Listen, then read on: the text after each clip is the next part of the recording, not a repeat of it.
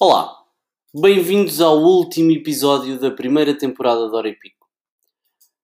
Uma temporada depois ainda não temos introdução, não temos músicas engraçadas, mas talvez possa vir a acontecer numa segunda temporada. Durante as próximas semanas vamos ter 11 episódios, pelo menos, chamados de minuto e pico, ou pelo menos assim me ocorreu. Não vão ser episódios de uma hora, vão ser episódios de um ou dois minutos. Daí o nome, caso não tenham percebido. A segunda temporada ainda não tem uma data definida para lançamento, mas será alguns este ano. Se Deus quiser. Se Deus não quiser, fica por. Fica por aí e mais nada, mais nada. Fica por aí. Aquele abraço.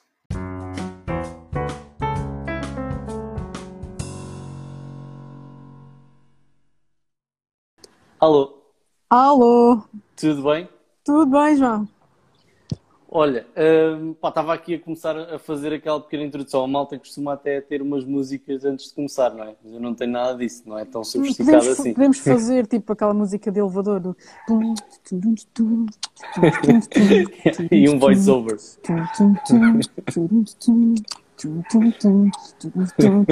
em direto com o João Pedro Cardoso. Altamente. Mais Olha, eh, epá, eu não sei se, eu acho que não te disse na altura, eh, e aliás, a malta também só disse entretanto. Este é o último episódio da primeira temporada de Hora e Pico. Ahm, Portanto, vamos, vamos finalizar em, em grande. Para Vamos, te- vamos aqui- tentar, não é? Tipo, Vamos isto tentar, exato. expectativa de cada um. Pá, pa- para nós é, exato. Para nós é fixe. Agora para os outros, vamos lá ver, não é?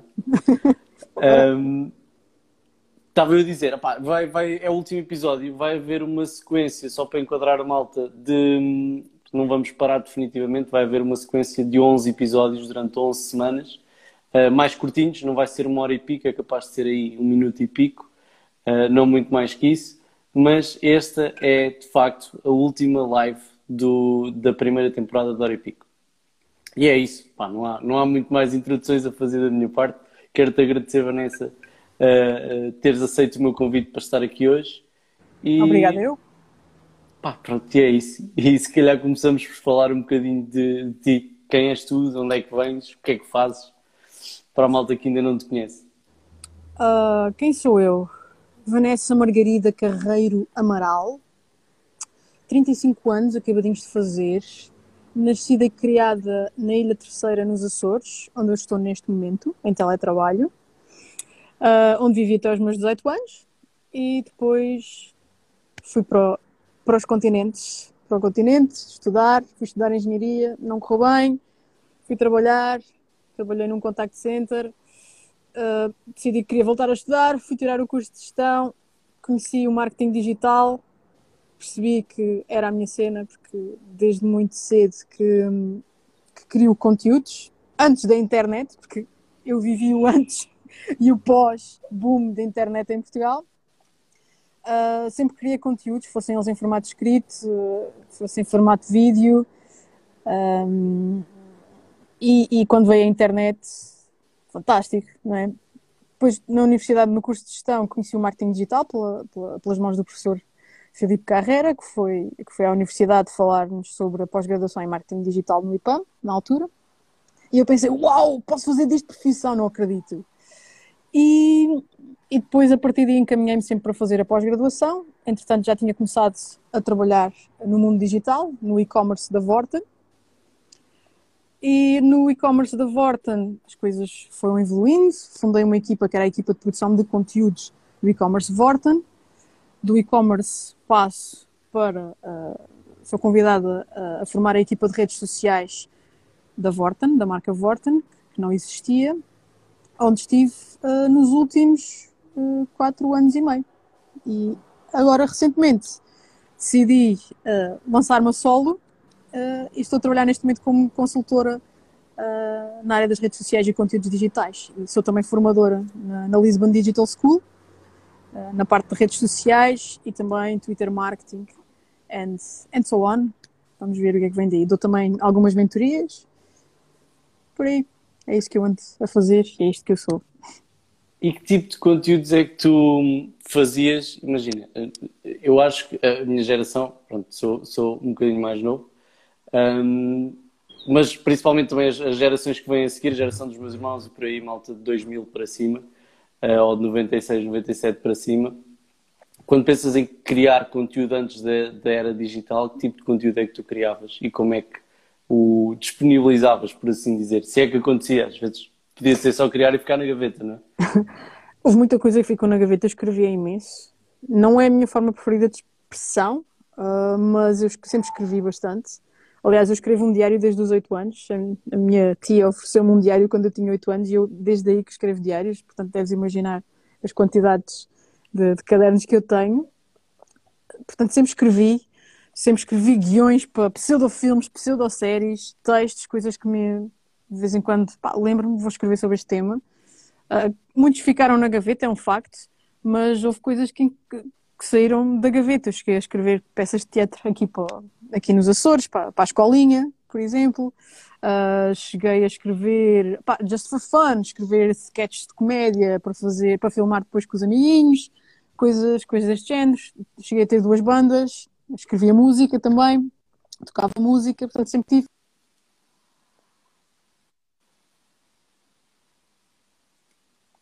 E era o que eu fazia. Quando veio a internet, então, fantástico, é? Porque agora não estava limitada só ao meu grupo de amigos e à minha família, tinha todo um mundo a quem poderia mostrar as coisas que eu estava a criar.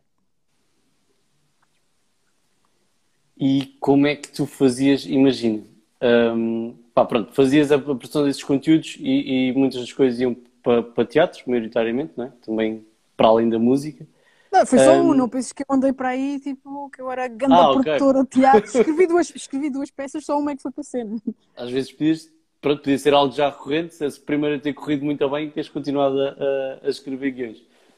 Mas como é que tu, como, como é que tu ligaste quando chegaste a, a, a pá, quando deu aquele clique do, do marketing digital, não é? quando houve a apresentação do professor, esqueci-me do nome, Filipe Carreira. Filipe Carreira. Um, como é que tu ligaste aquilo que tu estavas a fazer como hobby, por, por gosto, a uma possível uh, profissão. Portanto, dentro, dentro da área do marketing digital existem muitas disciplinas, não é? Claro. Tu que é que. Eu, na altura, estava a gerir algumas páginas de Facebook uh, de, algum, de, alguns grupos académicos onde eu estava inserida, nomeadamente a minha tuna, que era a tuna com elas, a tuna feminina da Universidade dos Açores. Uh, eu estava a gerir e é que estava responsável por toda a parte da comunicação uh, digital da tuna. Portanto, fiz o site, ou na altura não, já existia um site, eu fiz um upgrade ao, ao site, trabalhei os conteúdos, uh, relancei a presença da Tuna nas redes sociais e depois estava a trabalhar numa série de outros projetos também culturais aqui nos Açores. Portanto, estava responsável pela parte da comunicação digital e também pela parte de relações públicas dos projetos. Quando eu descobri, aliás, ele acabou de aderir, o professor Filipe Carreira, para quem pois, me um grande beijinho, porque ele sabe, ele sabe a importância que teve no, na minha carreira e naquilo que eu, que eu acabei por seguir. Um, quando eu conheço o professor Filipe Carreira e percebo que aquilo que eu já fazia como um hobby ou como, vá lá, para gerir uns projetos uh, culturais, pá, ninguém me estava a pagar na altura, nós fazíamos aquilo porque pá, o Facebook era uma novidade um, e nós conseguimos falar com mais pessoas do que só aquelas no nosso, no nosso círculo. Oh, desde Espanha, está tá sempre em altas. Um, Portanto, quando eu descobri que, havia, que eu poderia trabalhar, por exemplo, em redes sociais, em conteúdos para redes sociais, isto para mim foi um, um awakening. Eu uh, ressuscitei para a vida, não sei. Uh, poder fazer uma, uma profissão daquilo que eu já gosto de fazer, que é criar conteúdo, porque eu costumo dizer sempre ao contrário, eu não, eu não costumo dizer que sou marketeer, eu, porque eu não me identifico como marketeer, eu sou uma criadora de conteúdo que teve que perceber redes sociais para poder partilhar o seu conteúdo com mais pessoas. Ok? Portanto, eu entro uma plataforma nova e eu vou para lá experimentar, testar, fazer conteúdo para a plataforma, perceber o que é que funciona, o que é que não funciona, ver outros criadores de conteúdo, o que é que eles andam a fazer, o que é que não andam. Eu acho que acabei por aterrar no mundo do marketing, mas eu não me considero de todo marketeer. Eu acho que sou uma curiosa uma criadora de conteúdo curiosa que teve que se adaptar às plataformas e teve que estudar e teve que os conhecer para, para trabalhá-las o melhor possível. E havia algum tipo de conteúdo que tu dizias, uh, pá, sei lá, tipo, não, não só no, no formato, uh, uh, se estivermos a falar de vídeo ou post gráfico, seja o que for, mas também um, um tema, chamemos-lhe assim, pá, não sei se estou a fazer a pergunta da melhor maneira, se, se havia algum tema ou tipo de conteúdo com, com o qual tu te identificavas e te vias a fazer aquilo no futuro, um, pá, sempre dentro dessa área, ou era algo muito transversal e, e pá, estavas disposta a, a explorar todas, uh, todas as áreas? Pá, eu acho que já passei, como qualquer pessoa que, é? quando nós vamos, estamos a crescer, nós temos pancadas, não é? Tipo, agora dá-me para isto, gosto muito deste tema, agora dá-me para aquilo, gosto muito daquele tema. Uh, há coisas que foram ficantes. Eu acho que nos últimos 10 anos, uh, que acho pronto, a personalidade não é? vai, vai se vincando e houve temas com os quais eu fui, fui mantendo, não é? Tipo, a tecnologia é sem dúvida um dos temas uh, com os quais eu me identifico mais: tecnologia, inovação, uh, internet, cultura digital.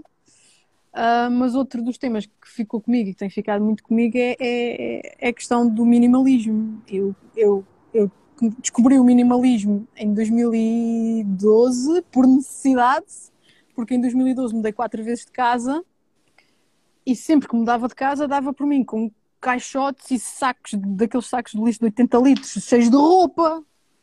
Pai, de todas as vezes que mudei de casa vinha com a casa às costas. Com mais sei, até, não é? Com mais até, era sempre estranho, tinha sempre imensa tralha comigo. E eu punha olhava para aquelas coisas e pensava, já não uso isto há imenso tempo, porquê é que eu tenho isto? Então comecei a estudar mais sobre, sobre a corrente minimalista e obviamente comecei a desfazer-me de algumas coisas, umas vendi, outras dei, outras deitei fora porque já não tinham qualquer tipo de utilidade, pelo menos eu achei que não tinham na altura, um, e tentei otimizar a minha vida o máximo possível para não ter tanto sem necessidade, percebes? E acho que esse é um dos temas que tem, tem ficado muito comigo, o minimalismo, a produtividade, uh, pá, porque eu sou daquelas pessoas que gosta de fazer tudo, de agarrar tudo e de fazer, está sempre a fazer, sempre a fazer, sempre a fazer, e quem quer fazer muito tem a questão do tempo, o dia tem 24 horas, como é que vamos yeah. otimizar isto ao máximo? Por isso acho que esses são os temas onde eu me tenho, onde eu me tenho focado mais. Epá, eu faço esta pergunta porque uh, uh, para mim aquilo que, que, me apaixona no mundo das, das marcas, seja do, do, pelo marketing ou pelo design ou por qualquer outra disciplina associada à comunicação, um, é precisamente o facto de poderes aprender uh, coisas novas todos os dias. Uh, imagina, eu não, não preciso de ser uh, engenheiro civil para perceber um bocadinho de construção, ou não preciso ser arquiteto para perceber um bocadinho de arquitetura se estiver a trabalhar num projeto nessa área, não é? Obviamente certo. tens que conhecer as bases. E, e a mim, aquilo que me fascina é isso, é a diversidade não há, não há um tipo de conteúdo, não há um tipo de, de área de negócio que eu diga, pá, não, é mesmo isto que eu adoro trabalhar e agora quero trabalhar só para restaurantes, ou só para arquitetos, ou só para empresas de cerâmica. Não, aquilo que eu gosto é precisamente dessa. dessa hum, Daí a vertente criativa, porque eu acho que um, um, criativo tem que ter essa capacidade de adaptação, não é? Eu estava a falar, enquanto criadora de conteúdo, os temas que me apaixonam, mas depois os desafios que nos caem à frente, nós temos que ter essa capacidade criativa de, de pensar, de pensar o projeto, pensar como é que ele se adapta, como é que ele, como é que ele vive numa rede social, como é que ele revive num digital, num site, numa news, num whatever, num podcast, no que for, não é?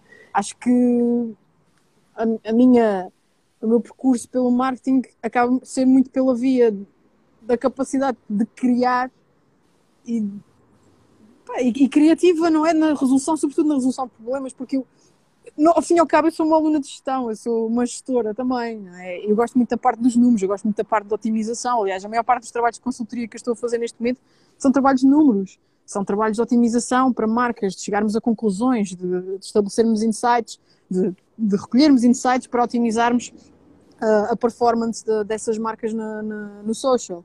Portanto, eu, uh, é, eu tenho aqui várias vertentes da minha vida que me encaminharam para o marketing, que me deram valências para poder fazer o trabalho que eu faço no, no marketing. No marketing, nomeadamente no mundo das redes sociais. O marketing tem muitas disciplinas e o digital tem muitas disciplinas. Eu nunca vou, posso dizer que sou uma profissional de marketing digital, mas focada em redes sociais. Eu nunca vou ter aquele chavão do profissional de marketing digital, porque isso é. Não, eu não sou isso. Eu não sou Por isso. acaso, o José Manuel Fernandes fez, fez um post sobre isso no LinkedIn há relativamente pouco tempo. Não sei se viste. Pá, eu tenho passado também muito pouco tempo nas redes nestas últimas semanas, mas vi de relance. Uh, que foi precisamente uma imagem que tinha hum, todas as áreas do marketing digital. Yeah. Uh, pá, Por acaso, acho que vi. o Acho que post era algo do género, quando dizemos que somos profissionais de marketing digital, abraçamos todas estas disciplinas. Não! não! Desculpem, mas não! É impossível. E, e- pá, eu até percebo, pá, a malta precisa fazer dinheiro, não é? Ahm, mas tu nunca vais ser muito bom em todas essas disciplinas. Não é? E, e- e há, há muita malta que se, que se marketiza dessa maneira. Pá, eu sou um profissional de marketing digital, ah, faço. Depois, se formos, vá lá, partir às fatias o que é que é o marketing digital, mas esta pessoa faz isto tudo. Pá, Yeah. é, é um bocadinho. Não é que seja impossível, não é? Mas se calhar não faz isto tudo bem. Ou muito Sim, bem. Não é? E se calhar também pode ter alguma influência, pá, não sei, eu não tenho, não tenho estado, lá está. Estas últimas semanas tenho estado muito na minha bolha, semanas, largas semanas, se calhar dois, três meses, tenho estado muito na minha bolha e há coisas que não tenho acompanhado tanto. Mas se calhar hum, pá, essa questão de, de- de nos referirmos ao marketing digital como uma área, como uma área só quando, é, quando são dezenas de disciplinas, hum, pode ter alguma influência também no tipo de propostas de emprego que são mandadas cá para fora, não é? Completamente. Existe um, um conjunto de skill set uh, gigantesco e, e, pá, e pronto, e tu percebes, quer dizer, uma pessoa que um designer, por exemplo, é impossível dominar as ferramentas todas da Adobe, imagem e vídeo, uh, ainda uh, Facebook Ads e Google Ads e, sei lá, uh, desenvolvimento vamos da muito website. longe, não vamos, nem vamos muito longe. Mesmo dentro da área de das redes sociais, tu já tens para aí umas sete ou oito disciplinas. Por isso não venham com tangas de que uma pessoa consegue fazer tudo isso no marketing digital, mais as subdisciplinas da disciplina de marketing digital. Pá, é, é- desculpem. eh, e depois lá está, dá origem a essas tais propostas de emprego que tu estás a falar, em que se procura um unicórnio e que a pessoa- pá, toda a gente concorda que as pessoas precisam de trabalhar, é um facto, mas ninguém sabe fazer aquilo tudo que está ali. É, é- é irreal. É irreal, é uma proposta irrealista. Procura-se um unicórnio que é algo que não, que não existe. Não existe. Eu- Eu percebo de certa forma, imagina, percebo e não concordo, atenção. Acho que é importante referir isto antes que alguém me caia em cima, mas eu percebo o lado das empresas na ótica de. hum, epá, e vou, vou desculpar isto com a crise financeira, mas não, não será só por isto, certamente. Hum, estamos numa crise financeira, estamos a atravessar uma fase difícil e é preciso uma pessoa, se calhar, multifacetada, que consiga abranger várias áreas, ainda que não seja 100% eh, eh, em todas, ainda que não consiga Certo. ser 100% bom em todas. Mas nesse caso, hum, penso que se calhar o melhor seria optar, e acredito que vai ser o futuro, optar por departamentos externos. Ah, oh, Eh, João, não, nós, nós estamos é? sempre, nós estamos sempre a falar. Estamos a falar de orçamentos, bebê. É assim, Yeah. estamos sempre a falar de orçamentos. Tu sabes, se tu vês uma grande marca no, no, no mercado a contratar um profissional de marketing digital, essa marca não sabe o que é que está a fazer neste mundo. Eu percebo que pequenos negócios que têm 2, 3, 4, 5, 10 funcionários não têm capacidade para ter um departamento de marketing digital, portanto vão ter que tentar arranjar esse unicórnio, mas conscientes que nunca será uma pessoa que consiga fazer tudo aquilo muito bem. Agora, grandes marcas. Grandes marcas. Nós trabalhamos com orçamentos, baby. É mesmo assim. Portanto, se há uma grande marca no, no mercado a recrutar um profissional de marketing digital, não está boa. Não está bem. Ou Yeah. As pessoas que estão a fazer os, os recrutamentos não fazem a mínima ideia do que é que é o marketing digital e as sub-áreas do marketing digital, ou epá, eu acho que é isso, é não sabem, não sabem, não sabem. Há um grande desconhecimento ainda, há um grande desconhecimento em relação a esta área e às diferentes disciplinas dentro desta área. Há um desconhecimento enorme, mesmo. Sim, epá, e, e é uma coisa que toda a gente quer, porque principalmente agora durante, eh, eh, desde o início da pandemia, virou quase que moda, eh, não é obrigatório, mas aquilo que eu assisti, não sei se tens a mesma percepção ou não, foi quase que uma moda. As pessoas pensam que, que, que é ligar um botão e ok, agora tenho empresa no digital Yeah. Daqui a dois meses já posso abrir portas outra vez, desligo o botão Uhum. e agora já não preciso da minha empresa digital. Quando precisar, volto a ligar. Eh, quando não é, não, não- eu ia dizer não é bem assim, não, não é mesmo assim, Não é que- mesmo assim. que funciona. Eu, eu tive Um, alguns exemplos aqui, por exemplo, na, na minha ilha, de, de amigos meus que têm negócios cá, que quando tivemos confinado o ano passado, de março a, a maio, ah, logo no- ali poucas semanas depois de estarmos confinados, ah, eles já estavam a ver que aquilo não ia dar. Não, é? estamos a falar de pessoas que têm negócios, por exemplo, de, de, de roupa, não é? têm lojas de roupa e coisas assim. Pá, a loja está fechada, não é? A loja está fechada, eles estavam em casa. E agora? O que é que vai ser? Não é? Ah, e que acordaram de repente para o digital. Olha, se calhar vou, vou montar um site, se calhar vou montar aqui uma logística qualquer para entregar às pessoas em casa, se calhar tipo, pá, tiveram, tiveram, tiveram que se adaptar. Ah, mas lá está, termina, termi- terminando entre aspas, porque a pandemia não acabou, depois tiraram o pezinho do acelerador outra vez. Não é? Quando as coisas até, imagina, o, o, olha o André Ferreira, tudo bem?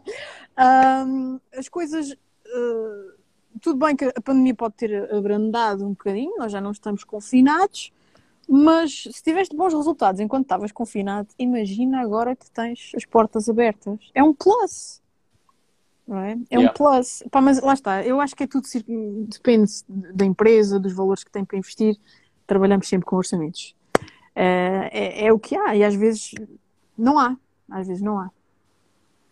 Olha, e hum, pá, eu vou só fazer aqui um parênteses que já não disse isso no início. Se a malta for tendo questões, ah, vão colocando, nós vamos respondendo ao longo da, da live sempre que, que sempre possível, vai ser sempre possível, portanto.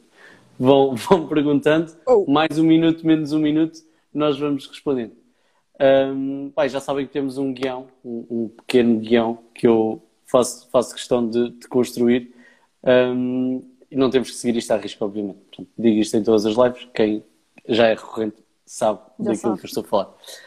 Ahm, mas indo ao guião, ah, um dos temas que eu tenho aqui, ah, que, que te enviei, não é? Previamente também, para, para falarmos, é a questão É da sincero, gamificação. é sincero, é sincero. Opa, sim. Ah, Genuíno, que é uma coisa que as marcas adoram. Ai, é genuína, é marca genuína. é a genuinidade, a humanização e a resiliência. Acho que são três coisas que toda a gente Adorei o que fala. tu escreveste no guião, agora falando da resiliência, como, como é? A humanização está para as marcas, como a resiliência para as, para, ah, as Para as entrevistas de trabalho. emprego. Brutal, adorei. Pá, é verdade, toda- eu acho que toda a gente fala de. de pá, podemos falar de humanização, que é o segundo ponto, e depois voltamos à questão do, do gaming. Mas eh, eh, eu acredito que hum, toda a gente fala de humanização, mas para a maioria das pessoas, humanização é tu meteres a cara de alguém num post ou noutro spot de comunicação qualquer. Meter a cara de alguém num spot de comunicação, eh, num spot publicitário, seja, seja onde for que estamos a comunicar, é eh, por si só humanizar a marca e, e- e fica por ali.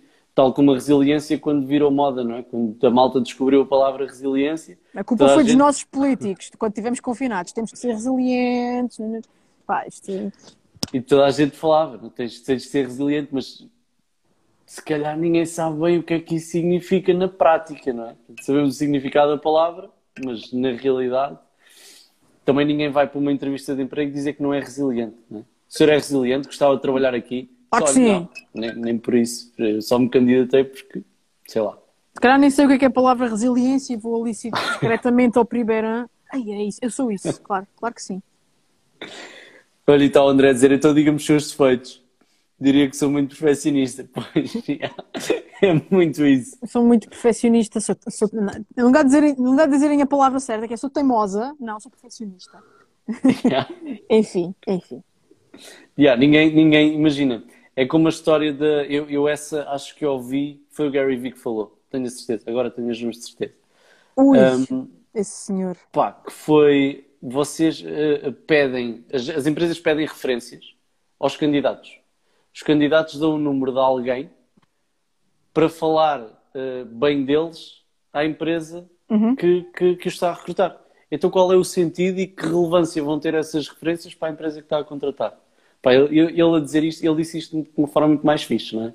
Mas, mas foi basicamente isto. Um, pá, tiramos, tiramos, estamos a pedir referências, uh, uh, a pessoa nunca vai falar mal dela própria, é? nem vai dar referências que eu possa me comprometer. Claro. Antes de ligares para as referências, as pessoas já sabem o discurso que têm, que têm falar. Nem mais, nem mais. Pá, mas ainda aqui a humanização.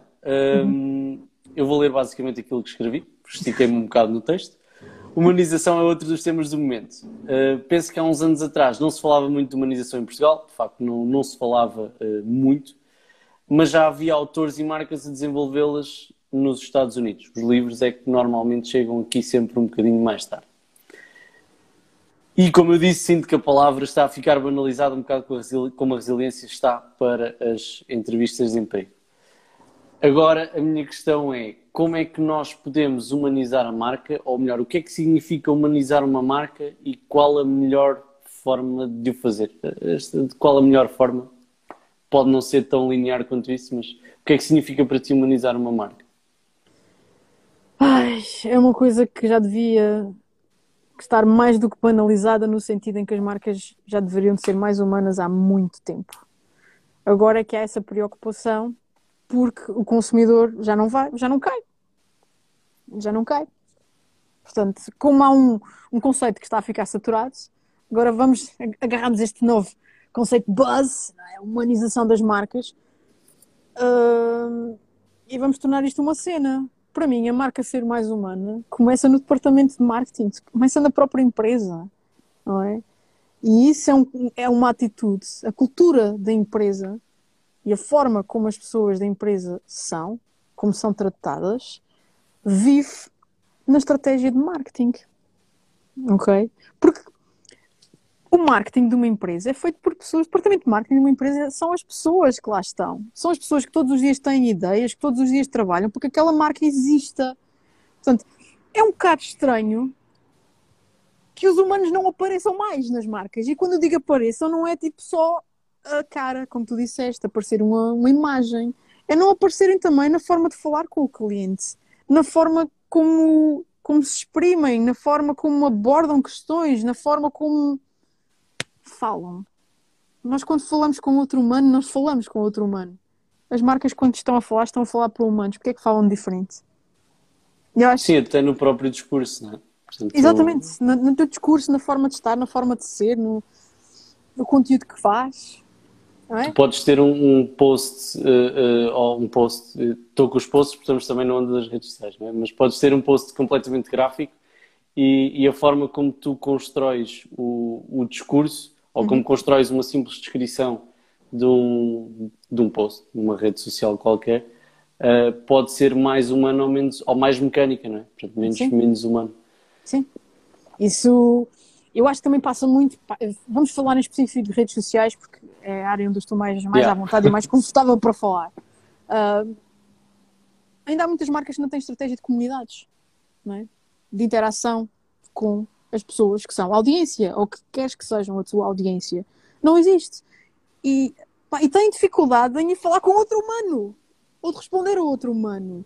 Isso tem que fazer parte da estratégia de uma marca em redes sociais o saber falar, o saber estar, o saber responder. Aquela pessoa tem uma dúvida, porquê é que nós não. Porquê é que há.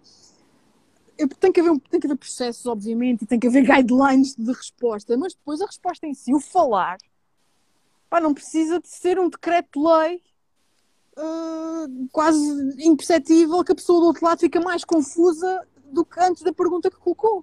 Yeah, porque não, não é? tínhamos bots e chegava, não é? Um não é? Os bots os bots têm muito que se lhe diga, os bots nunca se tornaram aquela grande cena que toda a gente pensava que ia ser, não é? Ajudam a segmentar a coisa quando tens um atendimento ao cliente com um volume muito grande, não é? Ajudam a, pôr a coisa mais para aqui, a levar as pessoas para o sítio certo, não é? Mas nunca vão substituir um humano. Porque quando te atende um bot do outro lado, tu ficas assim, epá, estou a falar com um robô. Eu quero falar com yeah. uma pessoa a sério, não é? Quero falar com um humano de verdade. E, e, pá, e acho que, que, que, falta um bocadinho isto, é aquelas, aquela capacidade de, de, de sermos mais humanos. Quanto, mesmo as marcas têm que ser humanas porque a pessoa que está do lado de lá é humana. E a resposta tem que ser o mais humana possível. Sim, e na verdade tocaste no ponto das comunidades e já se fala de comunidades digitais, se calhar há 20 anos. Uhum. Um, e, e, evoluímos tão rápido nos últimos 20 anos em determinadas coisas, nomeadamente no, no setor tecnológico, não é? uh, e parece que regredimos um, na questão da, das interações, das, das, relações interpessoais. Uh, e, e, eu vou pegar num ponto que tu falaste há bocado, estás mais ligado agora à parte dos números, até nos projetos que, que, que, que estás a trabalhar. Como é que nós podemos, podemos medir, visto que uh, tudo tudo que seja humanização liga emoções, não é? Mete certo. emoções ao barulho. Uh, e as emoções são claramente algo subjetivo e muito mais difícil de, de nós medirmos. Uhum. Como é que podemos uh, um, medir o sucesso de, de, de, um processo de humanização de uma marca em determinado ponto? Através das interações. Das interações que, que as pessoas têm com os conteúdos que a marca deita cá para fora, através das interações que as pessoas têm na caixa de comentários com a própria marca, uh, na medição qualitativa daquilo que as pessoas dizem, análise de sentimentos, ok? Esses são os KPIs. Esses têm que ser os KPIs. De outra forma, tu não. É que alcance, ah, alcancei um milhão de pessoas, mas esse um milhão de pessoas não te disse nada. Porque yeah. o teu post foi tão robótico e tão fora, tão mal segmentado, que ninguém te disse nada. Tu não sabes se aquelas pessoas criaram uma relação contigo. Mas imagina, isto, isto numa, numa escala gigante, uh, é, é, muito mais complicado uh, de analisar mesmo essa subjetividade. Não tens, não tens, não sei se tens ou não, agora se calhar meti o pé na argola, mas não sei se tens alguém que, que anda a picar comentário a comentário um milhão de comentários. Não acredito muito nisso, mas é possível ah, que exista. Ah, sim, há empresas que fazem isso, análise de sentimentos. A sério? Pá, esse desconhecia completamente. Então imagina, eu posso ter uma. Eu estou tu tens, já, escala... tens algoritmos que já o fazem de forma automática, não é? Uhum. Mas nunca é tão fiável como uma pessoa, né? Que já vem pelas, pelas palavras que está naquela frase que a pessoa escreveu. São positivas ou negativas? Negativas ou neutras, ok? Um, mas tu tens empresas que fazem isso, tu contratas outros humanos para analisarem aquilo que as pessoas falaram uh, de ti e ainda assim não pode ser uma percepção, uh, eu não, não ia dizer errada, mas se calhar não 100% certa, porque eu posso ler um comentário de determinada forma e tu podes Sim, sim, há outra, sempre um é? fator de subjetividade, sim, sim, sim, sim, sem dúvida, sem dúvida. E, e, como, é que nós, como é que nós poderíamos, isto é aquela pergunta que se calhar nem tem, nem tem bem resposta, não é? como é que nós poderíamos diminuir a margem de erro nesse tipo de, de, de análises? I don't fucking know. É tipo, sei lá, os algoritmos ficarem melhores, porque vai, vai, o subjetivo vai existir sempre. Porque eu posso dizer-te uma coisa, e se disser com um determinado tom, pode ser mais sério, mais a brincar, mais sarcástico, mais whatever, ok? E na escrita, tu não percebes esse sentimento. Portanto, tens sempre esse fator de subjetividade. Sempre. Mesmo com os emojis, não é? Porque os emojis, Mesmo com os emojis estão lá para... Sim, tu consegues se calhar tipo ajuda-te mais qualquer coisa, não é? Mas eu às vezes tenho dúvida. Para mim um emoji diz que quer dizer uma determinada coisa, para outra pessoa quer dizer outra, portanto não, os, yeah. não os usamos todos da mesma maneira. Por isso, pá, o fator de subjetividade ah, está lá, está lá, sim. Mas ajuda bastante teres essa capacidade e nem todas as empresas têm também, é um facto porque é um trabalho caro teres pessoas que te analisem aquilo que está a ser dito sobre a marca e se é positivo, negativo ou neutro, não é?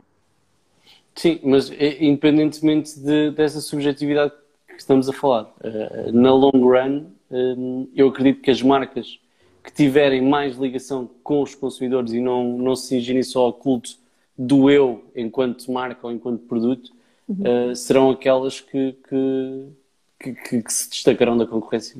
É, é, um, é um bocado isso. Tu tens que dar mais valor às pessoas. Tens que dar mais valor no sentido em que tens que dar mais conteúdo, bom conteúdo e que seja menos hard selling. Ok? As pessoas estão fartas disso. As pessoas já estão fartas disso. É por isso que nós estamos a falar de humanização das marcas neste momento. É porque as pessoas veem, veem o produto com o desconto e já ficam tipo, foda-se, outra vez. e depois é sempre as mesmas marcas sempre, porque compram aquele batch enorme de espaço publicitário, está ali a correr. Pá, no YouTube, eu tenho duas marcas neste momento que eu. Oh, Oh my god, eu não consigo. Eu estou assim de subscrever o, o YouTube Premium só para não ter que levar com elas, porque estou farta. Yeah, e depois estás constantemente a dizer que não, que não tem interesse, que não sei o quê, mas continuas a levar com os mesmos anúncios. Sim. Não sei se te acontece, mas a mim. Não, é, eu não faço assim. Eu, como eu tenho aquela solidariedade, não é? Eh, por outros profissionais, eu não tenho adblockers, às vezes vejo, vejo o anúncio pelo menos uma vez. Okay? Sim, sim, sim, a primeira, claro. Pá, das outras vezes todas já não vejo. Já não vejo. Uh, mas tenho aquela solidariedade do alguém fez isto e teve muito trabalho a fazer isto, a pensar isto e, e agora isto está aqui. Ok, tudo bem mas não quer dizer que isto não. Ah! Não me tire do sério ter que levar 20 vezes num dia uh, com o mesmo anúncio. Pá, yeah, até porque pode ser um anúncio muito bom, mas uh, uh, é, é como as frases motivacionais, né? são muito boas, a gente gosta, mas se lermos muito também ficamos imunes. No caso do anúncio, se calhar tem o efeito contrário. Eu acho que quando é, quando é demasiado, de sim, sem dúvida, sem dúvida alguma sem dúvida. Há marcas que, que ficam, ficam, ficam arriscadas só porque também não eram love brands. Quando são love brands. É diferente, não é? É, diferente, é diferente. Mas as love brands também não fazem, não fazem esta publicidade. Sim, lá está. Tem, tem um cuidado ou um tato diferente na relação com o consumidor. Não fazem, uh, não fazem. Não é não, tão agressivo. Tu não vês, não vês uma Coca-Cola a fazer ads nem YouTube em Barda. É? nem vejo uma Adidas. Não vês, não vês. Não precisam. Não precisam. E quando fazem são momentos específicos, não é? Portanto, não, não, não têm que, que testar momentos específicos e em spots específicos. Não é? E são uh, o valor, por exemplo, vamos, vamos falar de uma, de uma Coca-Cola, o valor que eles trazem aos clientes nunca é. Toda a gente sabe o que é, é a Coca-Cola, não é? Portanto, o valor que eles trazem aos clientes normalmente é storytelling, é inspiração, é, é aquela puxar a lágrima, não é? Contarem a história de algo ou de alguém. Portanto, quando eu digo trazer valor ao consumidor, é esta capacidade das marcas de serem criadoras de conteúdo e de trazerem de facto valor ao dia de alguém. Não é? Nos fazerem uma... sentir, não é? Fazerem-nos fazerem... parar e sentir. Exatamente. De criarem sensações. Tu, quando estás a ver um filme e tens aquele ator ou aquela atriz que naquele momento teve a... pá, disse aquilo daquela maneira, tu ficaste tipo, fogo, isto chegou cá dentro. Nós precisamos que as marcas sejam mais assim, que tenham aquele diálogo com, com as pessoas que bata cá dentro. E ainda não estamos lá. Ainda não estamos lá. Não, porque eu acho que ainda continuamos muito focados uh, para já em soluções rápidas, como estávamos a falar da questão do botão de ligar e desligar. Yeah. Uh, e isso implica que haja um investimento, uh, muitas vezes, em gestores de tráfego e coisas do género, que, que, te façam anúncios rápidos. De um dia para o outro também poucas estratégias funcionam. Um, pá, Sim. E, e, portanto, continuamos, continuamos na mesma onda do que é tipicamente portuguesa também, não é? Que é o desenrasca. Eu agora preciso é, é, o, é o desenrasca e, por exemplo, agora estava a ver aqui uma conversa do WhatsApp, um dos meus clientes, uh, que está aqui a queixar-se num grupo do, do, WhatsApp a dizer que uh, o, o, quer saber como é que vai crescer followers. Como é que vai crescer followers? Bem, uh, não vai crescer followers enquanto estiver a fazer uh, posts orgânicos, por exemplo. Não vai, não vai crescer followers. Uh, não vai crescer followers enquanto estiver a fazer 20 ou 30 posts por dia, porque o alcance não é o mesmo. Portanto, lá está, é, é aquela. O meu antigo chefe dizia uma, dizia uma coisa que era. que eu vou levar para, para o resto da vida. Estavas a falar nos gestores de tráfego, eles são gestores de tráfego. O, o, trabalho deles é trazer clientes para o site e fazer com que a conversão aconteça, não é? Fazer o tal funil que toda a gente fala. Uh, tu não pedes a um sapateiro para fazer um prédio. Yeah. Não é? Portanto, Uh, acho que as pessoas, e mais falando de, de, de, de, redes sociais e de marketing digital, cada macaco no seu galho, não é? Porque uh, um sapateiro não faz um prédio. Eu não vou fazer gestão de tráfego, porque não é isso que eu sei fazer. Ok? Por isso acho que as pessoas têm que ter noção de que há profissionais qualificados para fazer cada uma das áreas como, como deve de ser. Para que as coisas cheguem a bom porto. E eu acho que as pessoas ainda estão, as, as pessoas e algumas marcas ainda estão muito focadas em métricas que, pá, que não interessam ao menino Jesus. Por exemplo, vaidade, é, é? As ditas de vaidade. As ditas métricas da vaidade, que eu escrevi sobre isso há uns tempos. Um, Ah, os followers. O que é que isso diz? Diz só que a minha é maior que a tua, não é? Quando estão as duas marcas Yeah. concorrentes a compararem-se. É? Eh, e é? E é isso que interessa no fim do dia, porque os donos, os donos disto tudo querem é saber se é maior ou não.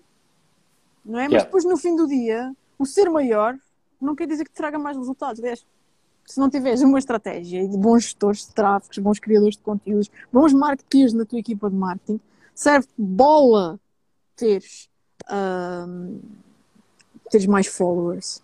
Porque houve muitas marcas no início das redes sociais que ganharam muitos, muitos followers, não é? Porque foram as primeiras que entraram. Yeah. Ahm, por exemplo, estou a fazer uma análise para uma empresa de, de, de mídia e um dos benchmarks é, por exemplo, o TechCrunch. O TechCrunch está, por exemplo, há 16 anos em YouTube. 16 anos, uma marca é bué de tempo. Eles, e, e eles, pronto, estão lá também há imenso tempo, em, em Facebook e em, outros, em, outros, em outras plataformas. Eles têm milhões de seguidores. Mas se tu analisares nos últimos meses, o conteúdo deles não está a ser relevante. Primeiro, eles não têm uma, uma estratégia mixed, não é? Paga, orgânica. Não têm. Por exemplo, em Facebook, deixaram de pôr fichas lá, não é? Como têm milhões de seguidores, acham que aquilo vai correr bem. E pá, e corre, não para o número de seguidores que eles têm. não é? Corre bem, relativamente bem, mas não para o número de seguidores que eles têm. Ah, portanto, eles desleixaram-se na perspectiva em que, ah, como têm aqueles seguidores todos, ahm, acharam que já não precisavam de ter uma estratégia paga.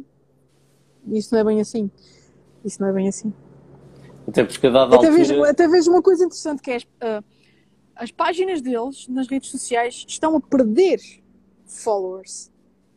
Em Facebook estão a perder 2 mil a 3 mil followers por mês.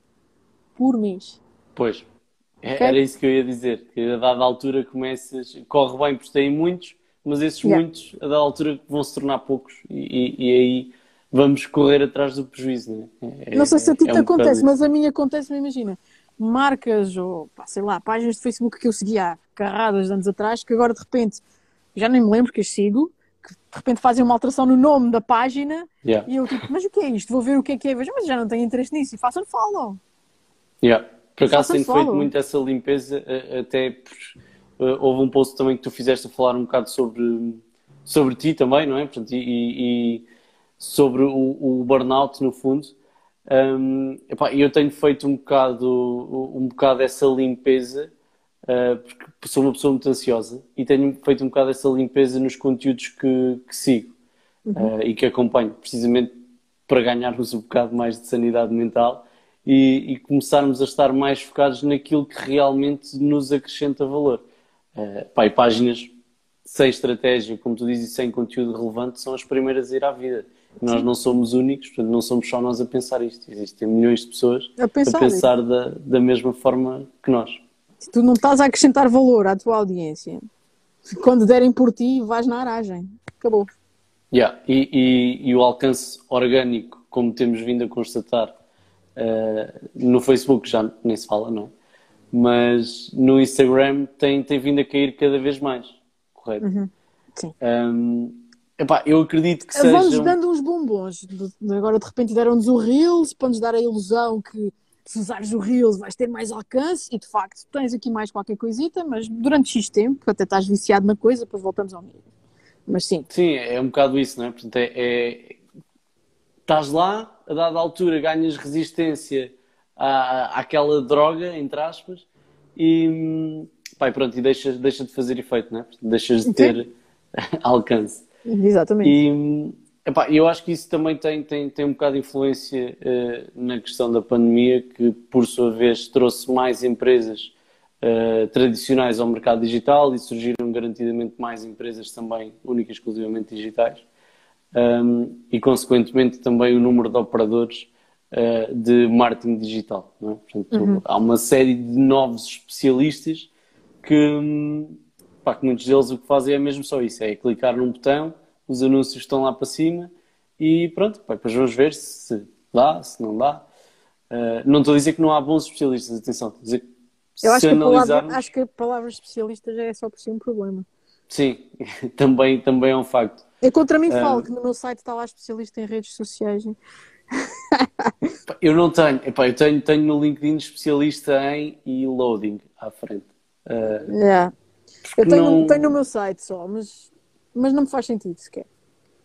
Sabes porquê? Eu às vezes também sinto, imagina, e, e isto no, no, início eu estava muito no, no backstage e desde que começou a pandemia é que de facto comecei a trabalhar um bocado mais a minha comunicação nas redes sociais, uhum. no Instagram, maioritariamente.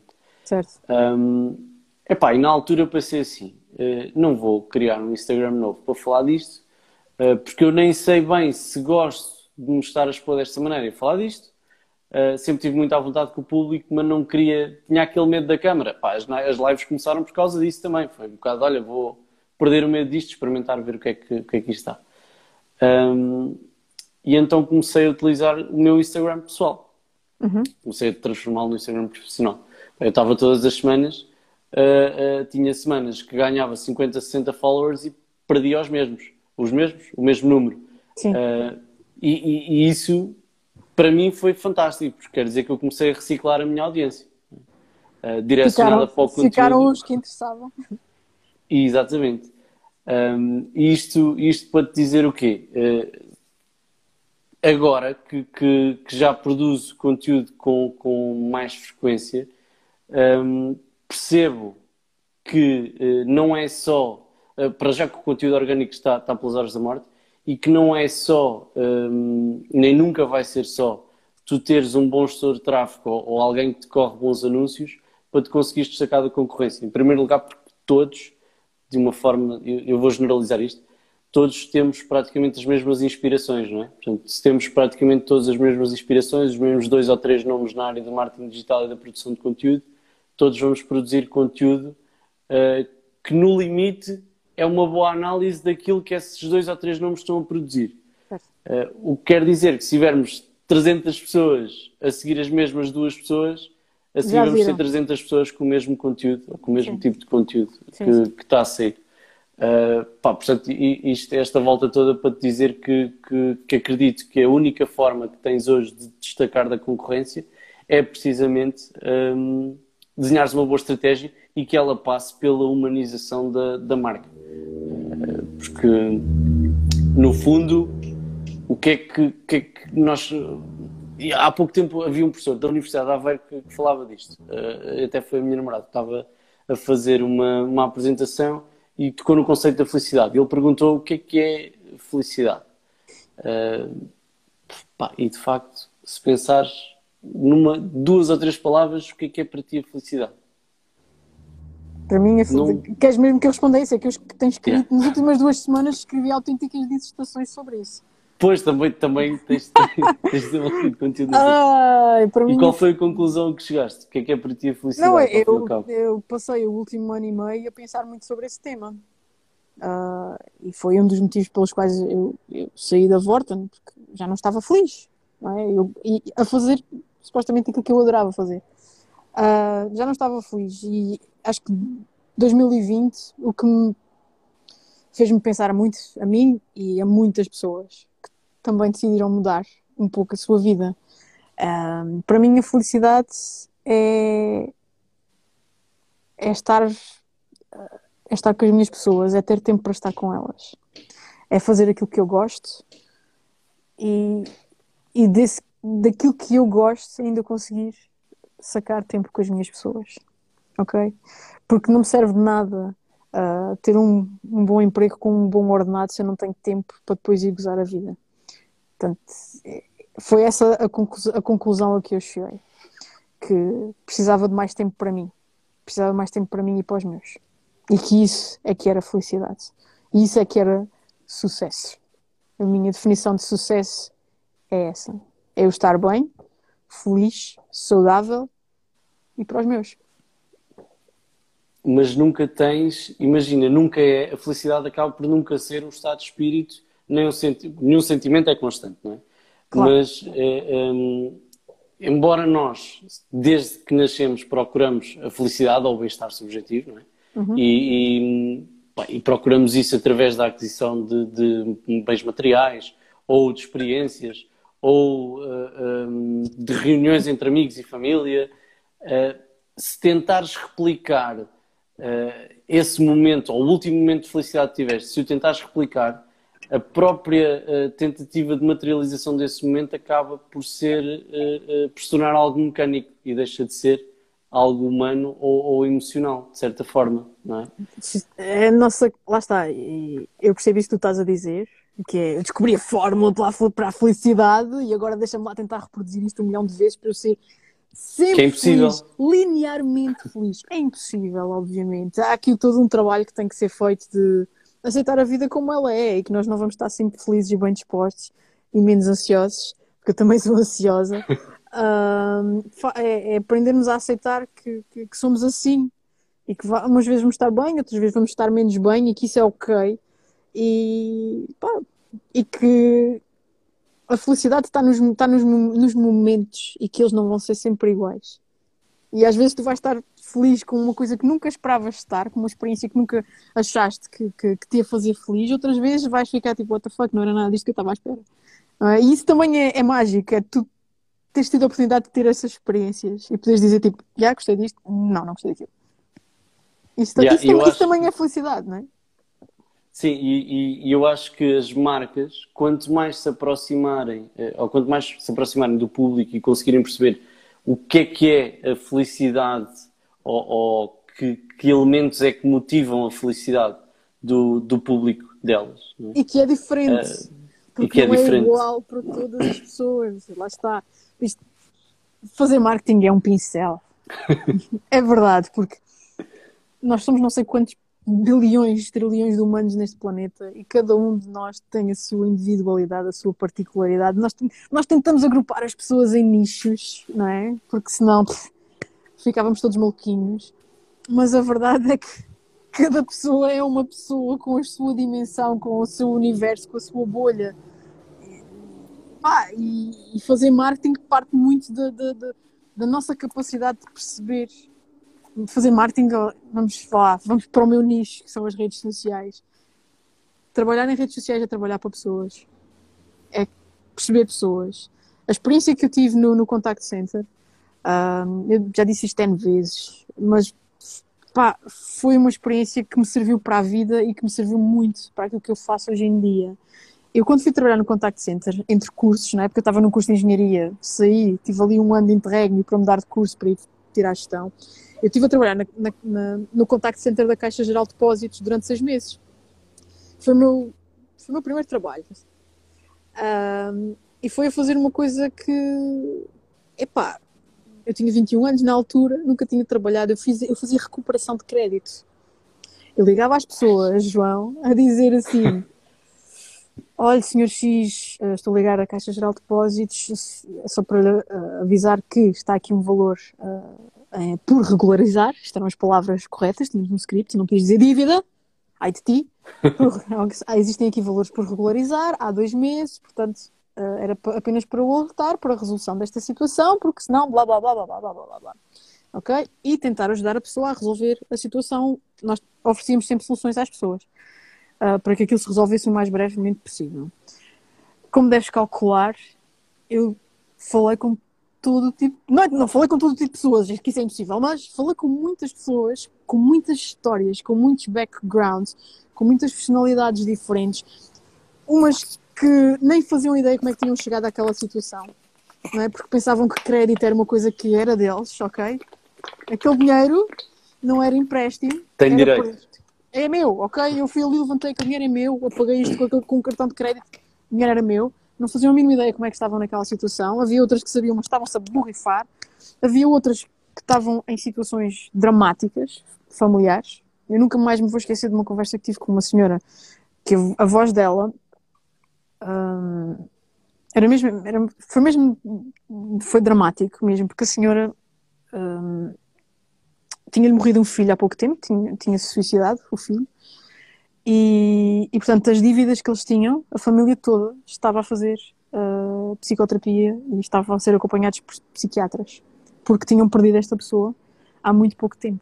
Portanto, as dívidas que eles tinham eram todas relativas à saúde mental. Ok? E eu nunca mais me vou esquecer da voz daquela senhora E a forma como ela me explicou o que é que estava a acontecer de forma tão penosa. Ok? Por isso, as marcas têm que, têm que ter esta capacidade empática de se colocarem nos shoes das outras pessoas, nos sapatos das, das outras pessoas, de quem está do outro lado. Porque nós nunca sabemos o que é que está verdadeiramente do outro lado. Mas temos que ter a capacidade de tentar perceber. Sempre. Não só como é marcas, grande- mas como, como seres humanos também, não é? Sim, e aí é que está a grande dificuldade, não é? Porque i- imagina, nós estando a falar um com o outro é uma coisa, eh, estamos a conhecer um ao outro, somos one-to-one, não é? As marcas têm que encontrar o denominador comum, por assim Comum. dizer. é? Portanto, o elo que liga No caso do, o mais possível eh, aquele grupo de pessoas, não é? Portanto, Sim, porque no caso das redes sociais eu vejo isso resolver-se de uma forma que até se calhar é muito simples, é simples demais, que se calhar nem é a cena, ok? Eu não, eu não sei nada, eu, tipo, eu sou uma curiosa que testa coisas, ok? No caso das redes sociais é assumir que é aquela pessoa que gera as redes sociais e é aquela pessoa que dá a resposta. Se as pessoas souberem que do outro lado está uma Vanessa, que tem, até pode ter uma cara ou não ter uma cara, mas tem uma Vanessa que responde daquela maneira, que fala daquela maneira, é? Se calhar é muito mais fácil as pessoas estabelecerem uma ligação, não é? yeah, Podemos remeter isto ao estagiário da Vorta, não é? Por exemplo, no Twitter. sim, Era aquela pessoa. Ele, de facto, fala daquela maneira. Ele é assim. Quando alguém fala com ele, a resposta será dentro daquele tom. É uma pessoa, de verdade, que responde. Não são pessoas diferentes. É uma pessoa. Pelo menos era, quando eu estava lá. Hum, portanto, é- acho que é- nas redes sociais isso acaba por ser mais fácil. Porque está, de facto, um humano. Há uma marca, por exemplo, a Buffer, uhum, conheces, certeza. A Buffer, sempre que responde a um tweet, por exemplo, eles são vários gestores de redes, da rede, das redes, ah, devem trabalhar por turnos porque eles são remotes e estão all over the world, portanto, eles devem trabalhar em fusos horários diferentes, o que permite que pessoas diferentes estejam a atender na rede naquele momento. yeah. E eles assinam sempre quem deu a resposta. Dão-te a resposta, blá blá blá blá blá, assinado, ah, Vanessa. Yeah, e tu sabes sempre com quem é que estás a contar, não é? Portanto, quem é que Sabes. está ali naquele momento. Sabes? E até depois tens, acabas por ter curiosidade. E eu lembro-me porque eu fiz esse, esse, esse movimento há uns anos atrás, antes de estar nas redes da Vorta. Ah, porque eu gostava muito da forma deles estarem, ah, e via que eram aquelas pessoas que, que- que respondiam sempre, porque eles tinham um Twitter chat ah, que acontecia às terças ou às quintas, não me lembro. E eu participava várias vezes nesse Twitter chat. E, e, e depois ti- tive curiosidade de saber quem eram aquelas pessoas que estavam por trás da marca. E fui pesquisá-los no Twitter e comecei a segui-los e a ver os conteúdos que eles faziam. E pá, e tu começas a ganhar uma, uma ligação com aquelas pessoas, mas que também estão a trabalhar uma marca. Acho que é mais fácil estabelecermos uma ligação quando nós sabemos que há um humano de verdade que está do outro lado. Yeah, e, eu, eu acredito que, hum, imagina, dizem que, que nós somos a média das 5 pessoas com quem mais nos relacionamos, não é? Eu acredito que isso também acontece com as marcas. E acontece se elas tiverem precisamente esse eh, lado mais humano. Porque se não existir, é só uma marca que tu usas pela funcionalidade e não hum, porque te identificas de Com alguma ela. forma com, com, com ela. Exato. Eh, e, portanto, acabas por nem sequer pertencer à comunidade, não é? Nem, nem de forma ativa, nem passiva, não pertences. Não precisas. Compras porque funciona. É, é um bocado por aí. Sim, porque já compravas antes e pronto, sim, vais continuar a comprar porque tens preguiça de procurar outras coisas. é assim. Olha, e hum, pá, voltando aqui um bocado à questão do gaming. Gaming é um dos temas também que, que- que já te ouvi falar. Hum, pá, e queria que partilhasse aqui um bocado a tua perspectiva em relação à gamificação das marcas. O que é que é efetivamente a gamificação e como é que nós a podemos implementar? Quando estás a falar de gamificação, estás a falar não de marcas que falam de gaming, mas da forma como Mas, podem exatamente. processos de gamificação ah, das marcas. Eu não sou a melhor pessoa para te falar, para te falar disso, porque o que eu percebo Nas é redes de, sociais, não é? o que eu percebo é de gaming, percebo, entre aspas, há pessoas que percebem muito mais do que eu. O que eu percebo é como é que se trabalham marcas de, ah, no, no eixo dos videojogos ah, em, em redes sociais. Por isso, se calhar não sou a melhor pessoa para, para te responder essa, essa questão, mas gamificação em redes sociais. Pá, há tanta coisa, não é? Tipo, ah, por exemplo, as pessoas gostam muito de pôr as pessoas a competirem uns com os outros em passatempos e cenas do género. Eu, eu, eu detesto passatempos, eu acho que trazem comunidades tóxicas às marcas. Um, mas é, é, é, das formas mais comuns, acho eu, que as marcas têm de, de, de, tornar a coisa gamificada. É através de uma ativação, é através de um passatempo, é através de, pá, sei lá, se calhar, esta hora já não estou a pensar como, como deve de ser. Mas uh, acho que é um bocadinho, é um bocadinho por aí. Depois tens pá, gamificação dentro das próprias empresas, não é? Tipo, vende, vende, a pessoa que vende mais tem direito a não sei o quê, que depois dá ali o Employer of the Month, não sei, não sei mesmo. E não há nada que tu consigas, imagina, que tu possas trazer do mundo do gaming uhum. para as marcas e aplicá-lo, uh, ou seja, gamificando essa estratégia no fundo? Olha, a estratégia em si.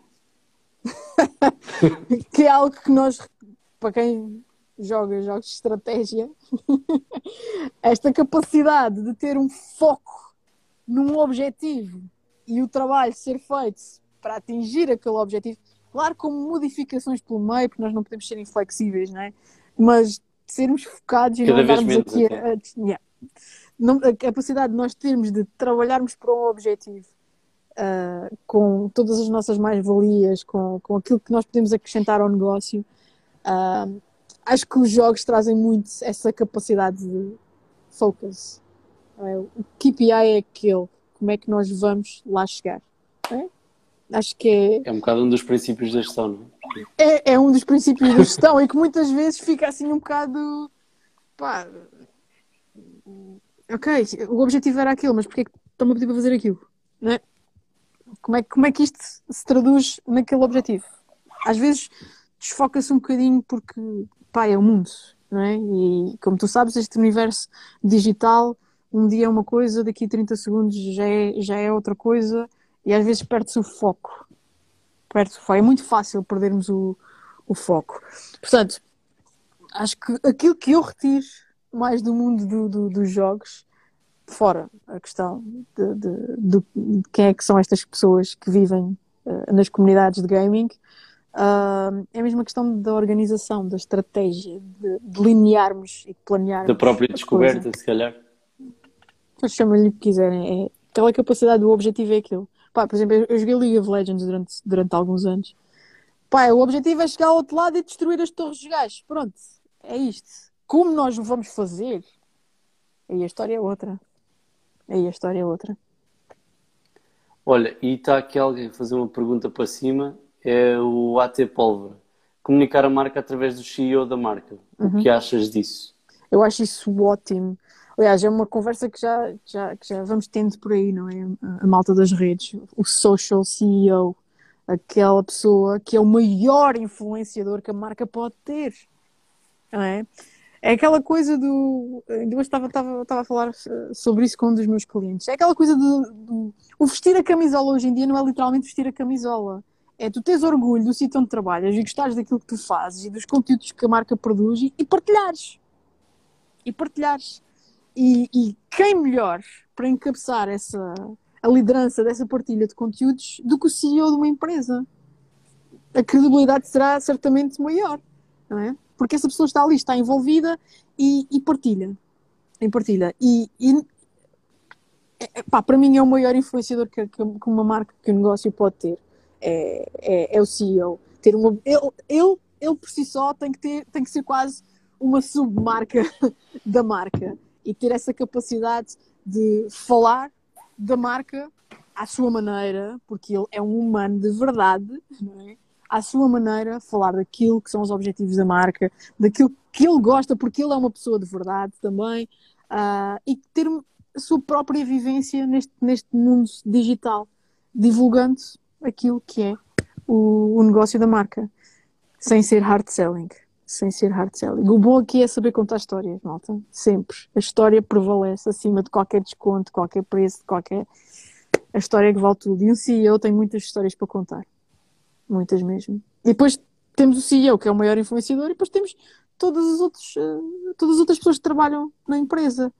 Se, todos partilharem aquilo que a empresa faz, aquilo que cada um deles faz com, com, com orgulho, pá, fogo, já estamos a ganhar um bocadinho ao algoritmo, estás a perceber? Yeah. Já estamos aqui a ganhar um bocadinho ao algoritmo uh, no que diz respeito a, a tráfego uh, orgânico. Uh, pronto, organic versus paid. E, pá, e por mais, mais que isso até, ou para acrescentar, digo, um, a questão de, de, de, do CEO comunicar a marca uh, tem, tem um pingo de herança também, não é? Portanto, o, o percurso dele até chegar ali, um, se estivermos a falar de um fundador, ou pode, ser, pode não ter sido fundador, mas no caso de ser fundador, o percurso que ele fez até chegar ali, uh, esse próprio percurso é, é uma história que existe para contar e que muito pouca gente conhece. Não é? Exatamente. Escarrapacham o, a missão, a visão e os valores no website e, e não passa muito daí. Sim, pá, todos nós temos histórias para contar, temos histórias de, de coisas que, que, que, nos aconteceram connosco, com pessoas que nós conhecemos. As marcas, há, um, há uma vivência dentro das marcas, há uma vivência dentro das empresas que são interessantes e que criam esta tal relação consumidor-marca, não é? Lá está, são pessoas, são pessoas eu acredito que tem que ser cada vez mais uh, divertida. Hoje estava a escrever um pequeno texto sobre isso e acho que, independentemente da marca uh, ser mais séria ou não, ou do tom de comunicação uh, geral ser mais sério ou não, nós podemos acrescentar sempre um ponto divertido sem tirar a gravata, não é? Por assim dizer. Às vezes tens de tirar a gravata, mesmo. Depende da marca, lá está. Sempre Depende sempre da marca, dos valores da marca, do posicionamento da marca, essas coisas todas. Depende sempre. Mas lá está. Uh, esta, essa questão que estás a falar do ah, tem que ser sempre, tem que ser, tem que ser sempre um bocadinho um bocadinho divertido. Pá, calma, porque às vezes não faz absolutamente sentido nenhum. Sim, eu estou a dizer sempre, imagina, não é, não é tornar-se toda a comunicação divertida de uma forma geral, a marca tem que ter algum ponto divertido em algum momento. É, é um bocado isso. Hum, não concordo Achas contigo. Não? não? concordo contigo. Porque depois parece que foi uma coisa solta uh, que, pronto, aconteceu, houve ali um momento e, e, as pessoas ficam na expectativa de que seja um momento que, que vá continuar e depois no dia seguinte volta ao normal. Uh, por isso, por acaso, nesse ponto eu não, não concordo contigo. Tu tens uma determinada postura. Uh, que é o mais fun ou menos fun, ou que é um intermédio, mas que é consistente. Sim, mas não tens de ser sempre rígido. É, é um bocado aí que eu, que eu, que eu queria chegar. Tipo, não, não, não, mas eu, atenção, eu não, eu não acho que as, as marcas tenham que ser rígidas all the time. Há, há formas de dizer, de dizer coisas que são assuntos muito sérios sem ser rígidos. Não é? O discurso pode ser mais acessível, por exemplo. Não é uma questão de estar aqui a fazer palhaçada. É, Sim, eu quando digo divertido não é fazer palhaçada, é, é tornar a coisa mais positiva, de certa forma, mais alegre. Depende. Vamos dar o exemplo da, da Direção-Geral de Saúde, quando tem que comunicar estas coisas todas chatas sobre a Covid, não é? Como é que eles comunicavam isto de forma engraçada, João? Eles não podem, não é? Tipo, eles... Neste ponto não, mas pode haver algum mas, momento mas é da marca. comunicação deles em que, que pudessem fazer esse tipo de comunicação e que devam fazer esse tipo de comunicação mais divertido. Claro que se calhar não, não relativamente ao Covid, não é? Porque isso provavelmente seria interpretado como gozo. Não sei, não sei. Opa, eu acho que há marcas que têm esse de, de, de, de, têm essa forma de estar mais divertida e fun e agarraram essa forma de estar e, e são assim e divertem-nos, é? É um dos objetivos de estarmos nas redes sociais é que algo nos esteja a divertir. Entreter, não é? Exatamente, é entreter. Uh, e há marcas que fazem isso muito bem. Uh, é só estranho, agora de repente, uma marca que não, não costuma ser assim, fazer um post assim e depois amanhã já volta a ser outra vez o que é, aquilo que é. É só estranho. Opa, eu acredito Parece que mesmo não, que alguém tomou uma bebedeira, fez o post e depois levou um raspanete do chefe. Isso é se for um extremo.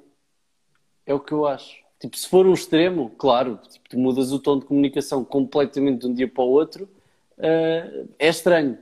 Mas tu podes continuar com a mesma linha de comunicação, acrescentar algum ponto em algum momento mais divertido. Pode ser simplesmente uma cor.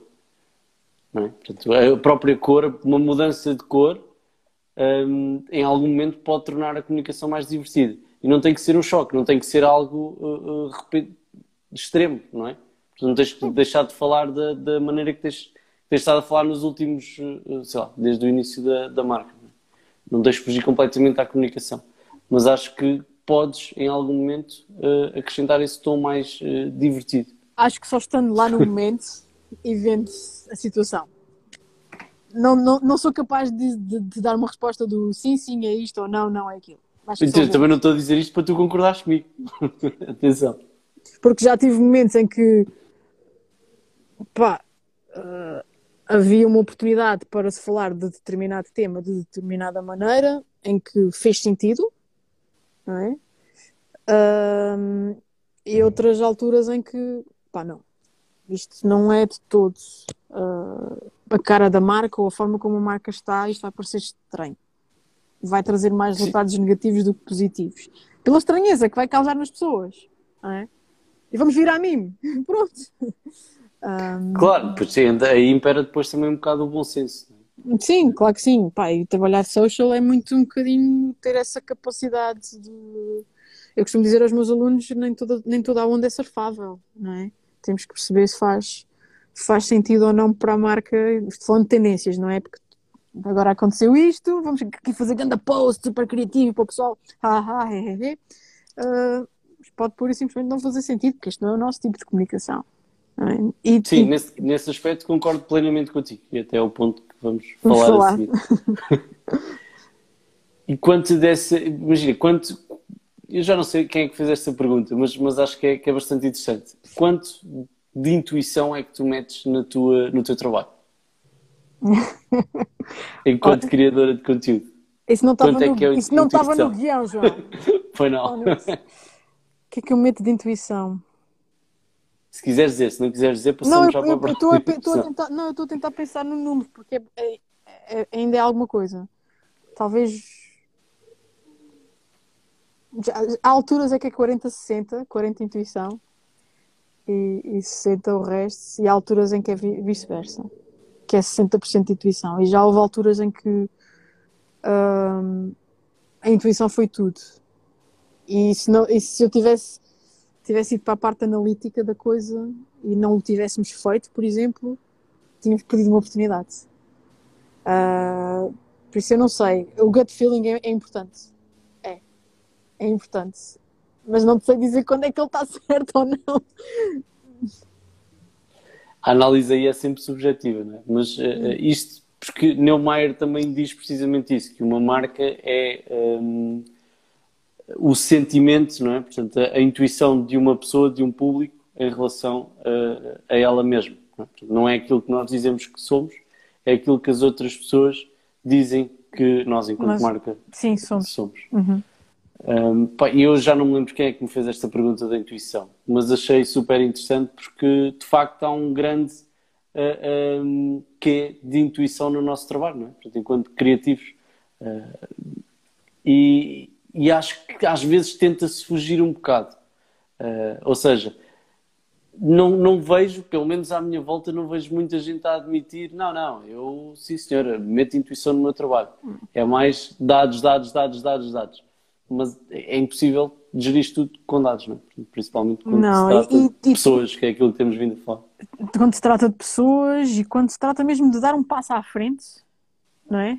Uh não é sempre dados. É, às vezes é o. Acho que devíamos experimentar isto. Ah, mas os resultados de outras marcas não foram assim grande coisa. Ok, mas essas marcas não, não trabalham no mesmo eixo que nós, no mesmo setor do que nós.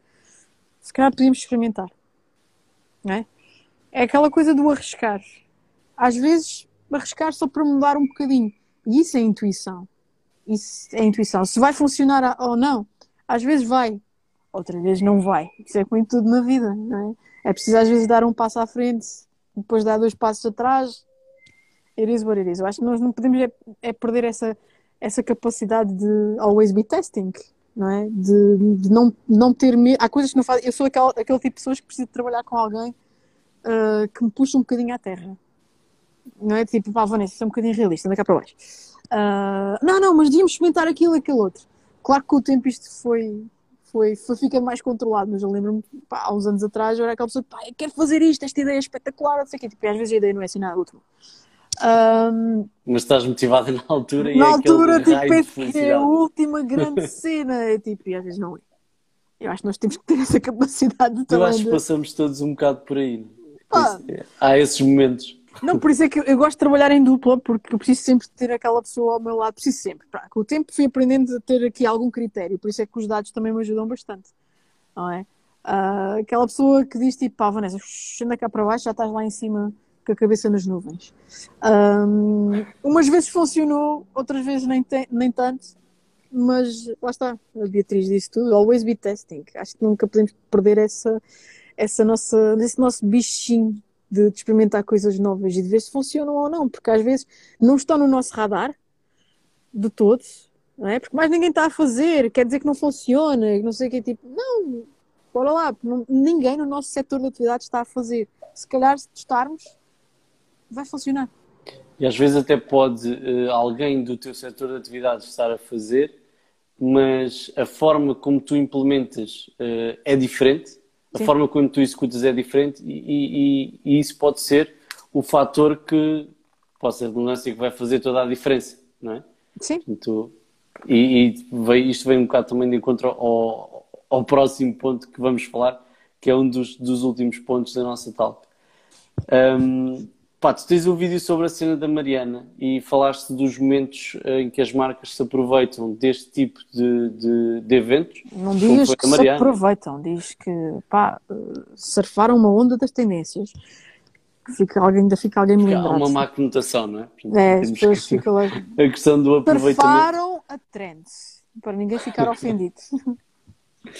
Ok, surfaram a trend do, pá, neste caso da Mariana, pode ter sido também a cena do Ronaldo e entre outras que agora também já não, não me vêm à cabeça. Sim.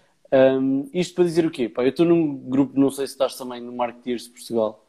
Um, se não tiveres e quiseres entrar, diz-me que eu meto lá. Não é exclusivo, alguém há de ter, meto lá. Quer dizer, eu acho que posso convidar pessoas. Se não, também passo a contactar alguém que possa convidar. O, o único Caso- marketeers de Portugal era aquele que eu conheci, foi aquele grupo de, de Clubhouse, essa, essa, essa rede social praticamente Isso provém de extinta. um WhatsApp. É? Ah, ok. não, Yeah, eu lembro-me que foi um Clubhouse que durou dias e eu pensei, tipo, "Ah, esta malta não trabalha. Mas pronto, depois é que eu percebi que aquilo afinal não eram sempre os mesmos e que estava a rodar. Ah, e por isso é que a sala não fechava. São boés, são cento e tais. Não, minto, 300 e qualquer coisa. Salve. São 300 e tal. São mesmo, mesmo muitas pessoas. Há, há WhatsApp, há Slack, há Telegram, havia o Clubhouse. Uh, pá, pronto, nem, nem sequer consegui acompanhar tudo. Mas isto para te dizer o quê? Lá é onde eu assisto a mais opiniões controversas sobre este tema da- do marketing da oportunidade, não é? Portanto, pegar nestas tendências e, e torná-las eh, uma comunicação da marca. Uhum. E, pá, e tu partilhas lá um pensamento que é as duas primeiras, as primeiras duas marcas, duas, três marcas, ok, mas a seguir é só chato. Isto foi uma tradução livre minha. Eu não tenho a certeza se foi mesmo por estas palavras que disseste, mas Eu também já não me lembro, João. Um, pá, e, e é de facto, mas quem são as duas primeiras, as primeiras duas, três marcas para cada um de nós? A questão é essa, porque as primeiras duas, três para ti são diferentes. Diferentes, de para exatamente. Sim, sim, sim, sim, sim. Lá está, são as que ficaram na cabeça. Aquelas primeiras que tu apanhaste logo depois da situação ter acontecido e que achaste piada e disseste, tipo, "Ya, grande cena, não é? A partir daí, como começaste a ver muito, sempre, e muito forçado acima de tudo, muito forçado, que não tinha nada a ver Yeah. com aquela marca, que nem sequer faziam aquele tipo de comunicação, ficaste só tipo, "Pff, boring, é claramente aproveitamento. É que a maioria das vezes isto nem, nem, nem parece aproveitamento, porque está tão bem feito e foi, foi tão on point e foi logo a seguir a ter acontecido que tu ficas tipo, oh, grande cena, não é?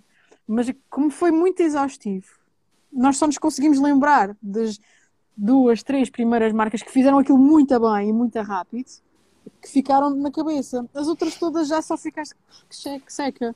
É isso que eu, é isso que eu quero dizer. O que não quer dizer que eu não- que nós não tínhamos visto outras, outras marcas que fizeram a coisa fixe, só que os outros dois ou três que vimos primeiro já tinham ocupado esse espaço na nossa cabeça. não é? É a mesma coisa que, é a mesma coisa que a porcaria do anúncio de YouTube, não é? Estás a levar com aquilo durante três semanas, sempre o mesmo anúncio. Foi um bocadinho aquilo que eu senti nessa altura. É, é um bocadinho sempre o mesmo conteúdo, não é? Olha, a Mariana, aqui podes fazer, podes fazer os testes que quiseres, não é? Lembro-me, por exemplo, das Yeah. seguradoras ou dos, dos carros, não é? Aqui podes fazer os testes que quiseres. É tipo, vi duas ou três a fazerem o mesmo, o mesmo conteúdo. É tipo, pá, é o que é. Não sou nada nem ninguém para julgar, ok? É tipo, é o que é. Mas a questão é mesmo essa, é, é fazerem o mesmo conteúdo, porque, eh, pá, e aí vemos eh, claramente se alguém ainda tem dúvidas que, que, que há dezenas de milhares de pessoas a pensar no mesmo que nós, no mesmo momento e com a mesma abordagem, é aqui que nós vemos que, que, realmente existe. Claro que há, claro que há. Claro que há. Hum, epá, e como é que tu achas que nós podemos contornar, ou que nós e os departamentos que trabalham com essas marcas podem contornar este tipo de, de situações? Pá, eu não diria para deixarem de fazer, é? é um bocado isso. Mas como é que podemos minimizar esta banalização? Eu acho que, acho que não consegues. acho que não consegues. Na, naquele caso em específico, que correu o país todo, não é? Tipo, é como eu digo no vídeo, a minha mãe recebeu a mensagem. Ah, Correu o país todo, toda a gente, ou muita gente, porque é uma das maiores bases de dados de, de cliente de Portugal. Ah, é um bocadinho ah, difícil contornar essa situação. As marcas vão querer agarrar isso. Alguém lá em cima vai dizer: Nós temos que fazer qualquer coisa sobre isso. E as agências e os departamentos de ter marketing fazer. vão ter que fazer. Vão ter que fazer, porque lá em cima está uma pessoa que não percebe de marketing, porque o seu foco devia de ser outro, não é? Yeah. Mas que acha que é que tem que ser a cena, que isso é que vai revolucionar as vendas para o resto do ano. Não é? E portanto, os departamentos de marketing e as agências não têm outro remédio se não surfar uma onda que naquela altura já não era surfável, ou porque já não era timing, ou porque não tem nada de relevante para dizer que não tem nada a ver com a marca. Mas acho que não, não, não dá muito para, para contornar. Não dá muito para contornar. É um bocado, isso é- acaba por ser um daqueles pontos que, eh, indo buscar um bocado aquilo que estávamos a falar há bocado, que a comunicação se torna completamente desajustada. Sim. é? Sim. Hum, Nem todas as ondas são surfáveis. yeah. É, é, é tal cena. Nem, nem todas são. É tipo. Não dá. Não dá. Sim, e eu não tinha pensado nessa perspectiva. hum, imagina, eu vi a minha perspectiva enquanto o criativo e não tendo alguém a dizer que, que sim, que tens que fazer. não é? É uma realidade que, que, que, que já não vivo há algum tempo, felizmente. Uh, Considero-se um privilegiado nesse sentido. Hum, mas sim, tendo um departamento interno ou tendo uma agência em que alguém te diz que tem, que mesmo, tem mesmo que ser aquilo e tens mesmo que aproveitar aquele momento, hum, daquela forma, depois há também essa, não é? Não, não é dizer, olha, está aqui este momento, o que é que podemos fazer com isto? É, Está muitos aqui este momento, o acontece. texto vai ser este. E vai ter este bonequinho. Yeah. Muitas vezes é assim, já. Já chega, já chega a- a- às agências, já chega toda uma ideia criativa que eles só têm que desenhar. Yeah. Não é? E, e- e passam a ser executores e não, não criativos. Exatamente. Lá- isso. é aquele- voltamos outra vez à questão. Tu não mandas um sapateiro fazer um prédio. Yeah. É, dá merda. Mas pronto, é o que temos. É o que temos. Olha, e indo aqui também à questão do HDR BACA, Uhum. como se combate o medo de fazer algo diferente, ou melhor, como se convence alguém que mudar é bom. Mudar. Ai, o mudar pode ser para tanta coisa, não é? Eh, Como é que se convence? Na maioria das vezes com números, porque as pessoas gostam de ver números, não é? Se tu chegas a alguém e dizes, olha, nós devemos adotar esta nova estratégia. Porquê?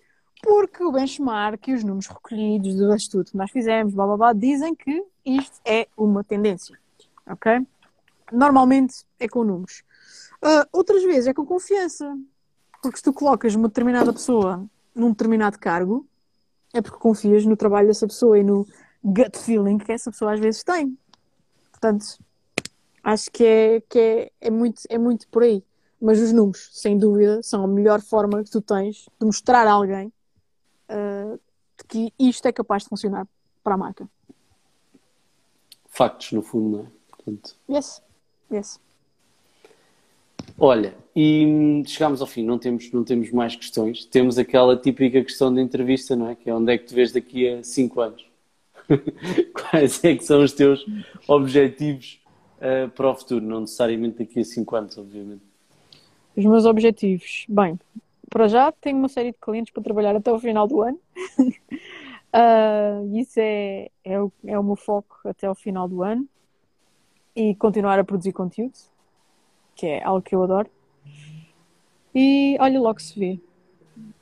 É a procura do, da tal felicidade que, que, todos, nós, todos nós queremos. Trabalhar mais, trabalhar mais em mim, trabalhar mais e melhor uh, as marcas que, que confiam em mim para trabalhar com elas e pá, tentar ser uma melhor pessoa e uma melhor profissional. Mas pá, agora fora deste esoterismo todo, uh, bullshit! não, faço, não faço mesmo ideia, João. Eu, eu, ano passado tinha uma ideia bem clara de que precisava, precisava de mudar de ares, precisava de fazer outras coisas. Não, se, não tinha a certeza se passaria pela, pelo freelance, pela consultoria. entretanto, as coisas encaminharam-se nesse, nesse sentido. É isto que eu estou a fazer agora. Para o ano, se calhar, estou a fazer outra coisa. Não sei mesmo mas sei que vai estar de certeza ligado a conteúdos e a redes sociais e a comunidades. De certeza absoluta. No digital. Em qualquer parte do mundo, não é? Sim, certeza absoluta que vai, vai, estar, vai, estar ligado, vai estar ligado ao digital, com toda a certeza. Vai estar ligado à criação de conteúdos e, e a plataformas digitais. Nice. Olha, hum, pá, eu não, não sei se queres partilhar mais alguma coisa, se tens mais alguma coisa que achas pertinente ou que eu não tenha falado. Uh, pertinente é que vou de férias, dois dias. não, dois dias não é bem férias, é uma escapadinha. Não, não é, não é, não é, é uma escapadinha, vou aproveitar o fim de semana e vou, vou desligar literalmente o telemóvel. O ano passado eu fiz um social media detox de 20 dias. Eu sério? Sim. Tive sem redes sociais uh, durante 20 dias. Apaguei as apps do telemóvel, tipo, do browser também não fui. Uh, mentira, fui ao YouTube, eu via vídeos do YouTube. Era a única coisa que eu fazia uh, em redes sociais era ver vídeos do YouTube. De resto, apaguei tudo, apaguei todas as apps de notícias, tudo mesmo. E vivi 20 dias sem, sem redes sociais. Sabes, sabes uma coisa interessante que me aconteceu? Eu pensei, pá, vou, ao fim de umas horas vou estar a ressacar. Yeah. Passou um dia, passaram dois, três, quatro. Acreditas que eu não senti falta? Eu não senti falta. Eu estava a precisar tanto de desligar que não senti falta. E olha que eu passo o dia nesta porcaria, ok? Nem aquele toque de ecrã do tipo para ver uh, se há notificação? Se calhar no primeiro dia, mas no seguinte já não. O, o, o telemóvel estava num canto da casa. Eu liguei-lhe o som, que eu nunca tenho o som ligado. Não é? Estava num canto da sala. Tirei as notificações. Foi essa altura, mas até hoje, eu desliguei as notificações de todas as, as redes e tirei tudo. Ok? Foi isto só quando, quando queres, não é? Exatamente. Desliguei desde há um ano, há mais de um ano, que eu já não tenho notificações no telemóvel um, fruto desse, desse, dessa altura de detox, detox, é buzzword também. Um, e, e, e, este ano, olha, nós vamos de férias para outra ilha, eu estou na, na, Ilha Terceira, nós vamos para o Faial e vamos passar um dia também no Pico, e eu acho que nem vou levar o telemóvel comigo, porque vão estar comigo, pronto, as, as pessoas, pronto, é família, pessoas que têm telemóvel Exatamente. também, se for preciso alguma coisa. Se for preciso alguma coisa, contactar alguém, tipo, eles têm telemóvel, porque eu estou seriamente a pensar deixá-lo uh, cá, na ilha, e, e, ir sem, sem telemóvel. Só para ver o que acontece. Ou, aliás, a única tecnologia que eu vou levar comigo vai ser a minha, a minha Smart Band, que eu gosto sempre de ver se tenho os meus passos em dia, e a minha máquina fotográfica e o meu Kindle. Acho que vai ser a única tecnologia assim que eu vou, que eu vou levar. Olha, então o, Baca, pá, vou, vou, chamar a Baca, não consigo ver o resto não. Mas vias TV ali jornais? Uh, ou seja. Não, não, não, não vi televisão também. Não vi televisão, nem leio jornais mesmo. A minha única fonte de, de entretenimento era o YouTube e a Netflix. era o YouTube e a Netflix e li. O ano passado comecei a ler imenso. Eu este ano estou a ler muito mais também do que lia. Uh, epá, e não digo que a fruta o meu ler Isso, imagina, eu não lia nada. O ano passado li quatro livros. Este ano já vou em quatro livros. Portanto, eu não, no meu ler imenso é isso, ok? O ano passado já tinha lido qualquer coisa, mas também houve aí, o, se calhar, há, há seis anos atrás, uh, não, não pegava no livro. Era mesmo um sacrifício. Yeah. E uh, continua e... a ser, eu forço-me a ler, porque não é aquela coisa que eu diga, hum, quero muito ler. Não. Eu adotei eu uma estratégia que, que, para mim funciona muito bem, que é ler mais do que um ao mesmo tempo de temas diferentes. Ou seja, uh, imagina, eu de manhã tenho uh, livros um bocadinho mais técnicos para acordar, para dar Sim. aquele abertura de olhos, não é? À noite, desenvolvimento pessoal, 300%, que é para fazeres uma introspeção e ir dormir relaxado. Uh, durante o dia, 100% técnicos. Para a hora do almoço, para o lanche, tenho um livro técnico para ler e é 100% uh, técnico. E a que horas é que tu trabalhas, João? Só que passas o dia a ler. Eu levanto-me todos os dias, não, eu levanto-me todos, levanto-me, não me levanto, acordo todos os dias às 6 e um quarto, 6 e meia, agora está mais para as 6 e meia, porque é quando começa a nascer o sol, mas fico na cama. Uh, pronto, e fico a ler aí até às 7h30, 7h45. Uh, depois, dependendo dos dias, vou fazer algum tipo de atividade física, uh, ou então continuo a ler aí até às 8 e um quarto, 8 e meia, depois banho e às 9 é que começo a trabalhar. Depois paro do meio-dia e meia às duas e meia, completamente. Então, peraí, tu uh, tens de te deitar porque já está na tua hora, porque deves deitar boa cedo. Deito. Normalmente são 10 da noite, 10 e meia e já estou na cama. Uh, portanto, é raro ir dormir depois da meia-noite. Raríssimo. Ok. E Se acontecer, prezas, as, prezas as tuas 8 horas ou nem por isso? Não diria 8 horas, até porque a minha média, uh, segundo o, a app da, da, da Apple, uh, anda aí nas 7 horas e um quarto. Yeah, Há semanas em que vai às 6 e pico, uh, mas é naquelas semanas que são mais exaustivas e que tu estás na cama, mas estás a revelar e não estás bem em coisa. Uhum. e pronto, mas, mas por norma 7 sete e um quarto é, é, é aquele sono porreiro. Uh, se dormir bem. Se não, não é, tiver é distrações externas. É como eu. É Agora, eu tento chegar às 8 horas, 8 e qualquer coisa, mas é muito raro. É muito raro. Ando sempre ali nos 7, 7 horas e 20, mas tenho tentado, tenho tentado, lá, tenho tentado começar a desligar-me mais cedo para garantir que vou ter um, um deep sleep. Ou seja, yeah. a minha média de deep sleep não era grande coisa. Às vezes nem chegava a uma hora. Uh, e agora tenho conseguido sacar médias de 2 horas e 20, 2 horas e meia de deep sleep, o que é, o que é muito bom. É, sinó, é sinónimo que eu estou mesmo a descansar, o que era muito, muito raro. Porque eu, há coisa de. Olha, nem vamos. Há coisa de dois anos e meio atrás, eu dormia uma média de 4 horas e meia por noite. Uh, o meu deep sleep era tipo 20 minutos, tanto. E, e tiveste assim quanto tempo? Durante muito tempo, eu já na faculdade era assim, eu dormia muito pouco mesmo. E não tinhas um dia de quebra? Tipo, imagina, eu nas semanas em que estou nas 6 horas, há um dia que, que eu, eu, até agora até nem levo despertador para o quarto, ou seja, não levo o telefone para despertar. Uhum. Tenho o rádiozinho e o rádiozinho é que começa ah, eu a dar acordo naturalmente, eu acordo naturalmente. Agora, tipo, habituei-me, quando acordo, acordei. Eu curto acordar com o rádio, mas rádio, rádio, não é tipo. É rádio, rádio old school. Sim, sim, sim, um, sim, sim. O despertador daqueles com a nascer. Yeah, exatamente. E com o sol a nascer. É, é, é isso que eu curto. Uhum. Mas isto para dizer que nas semanas em que ando nas 6 horas, há um dia em que eu vou quebrar e vou dormir tipo 9. quando estava na faculdade isso acontecia. Normalmente era ao domingo. Dormia até... Dormia bué de horas. Quando comecei a, quando comecei a trabalhar, uh, pá, aconteceu uma cena bué estranha, que é, eu estava naquele horário, entre as 4 e meia e as 5 horas de sono, e mesmo que eu me deitasse muito tarde, um fim de semana, por exemplo, eu dormia aquelas 5 horas, não dormia mais do que isso. Acordava quando passavam 5 horas depois de me ter deitado. Acordavas e... bem vezes de noite, não? Ou ficavas não, até mais tarde e depois acordavas é já pá, eu tentava, imagina, tentava ficar na cama até mais tarde, uh, naquela do tipo, porra, só dormiste 4 horas, deixa-te ficar aqui, é domingo. Uh, mas inerva-te. Yeah, tipo, yeah. Começo, logo, começo logo a estressar, tipo, pá, já são meio-dia e meia, ou uma da tarde, tipo, levanta-te, não estás a ser produtiva. E, e, pá, e descansava muito, muito pouco. Descansei muito, muito pouco.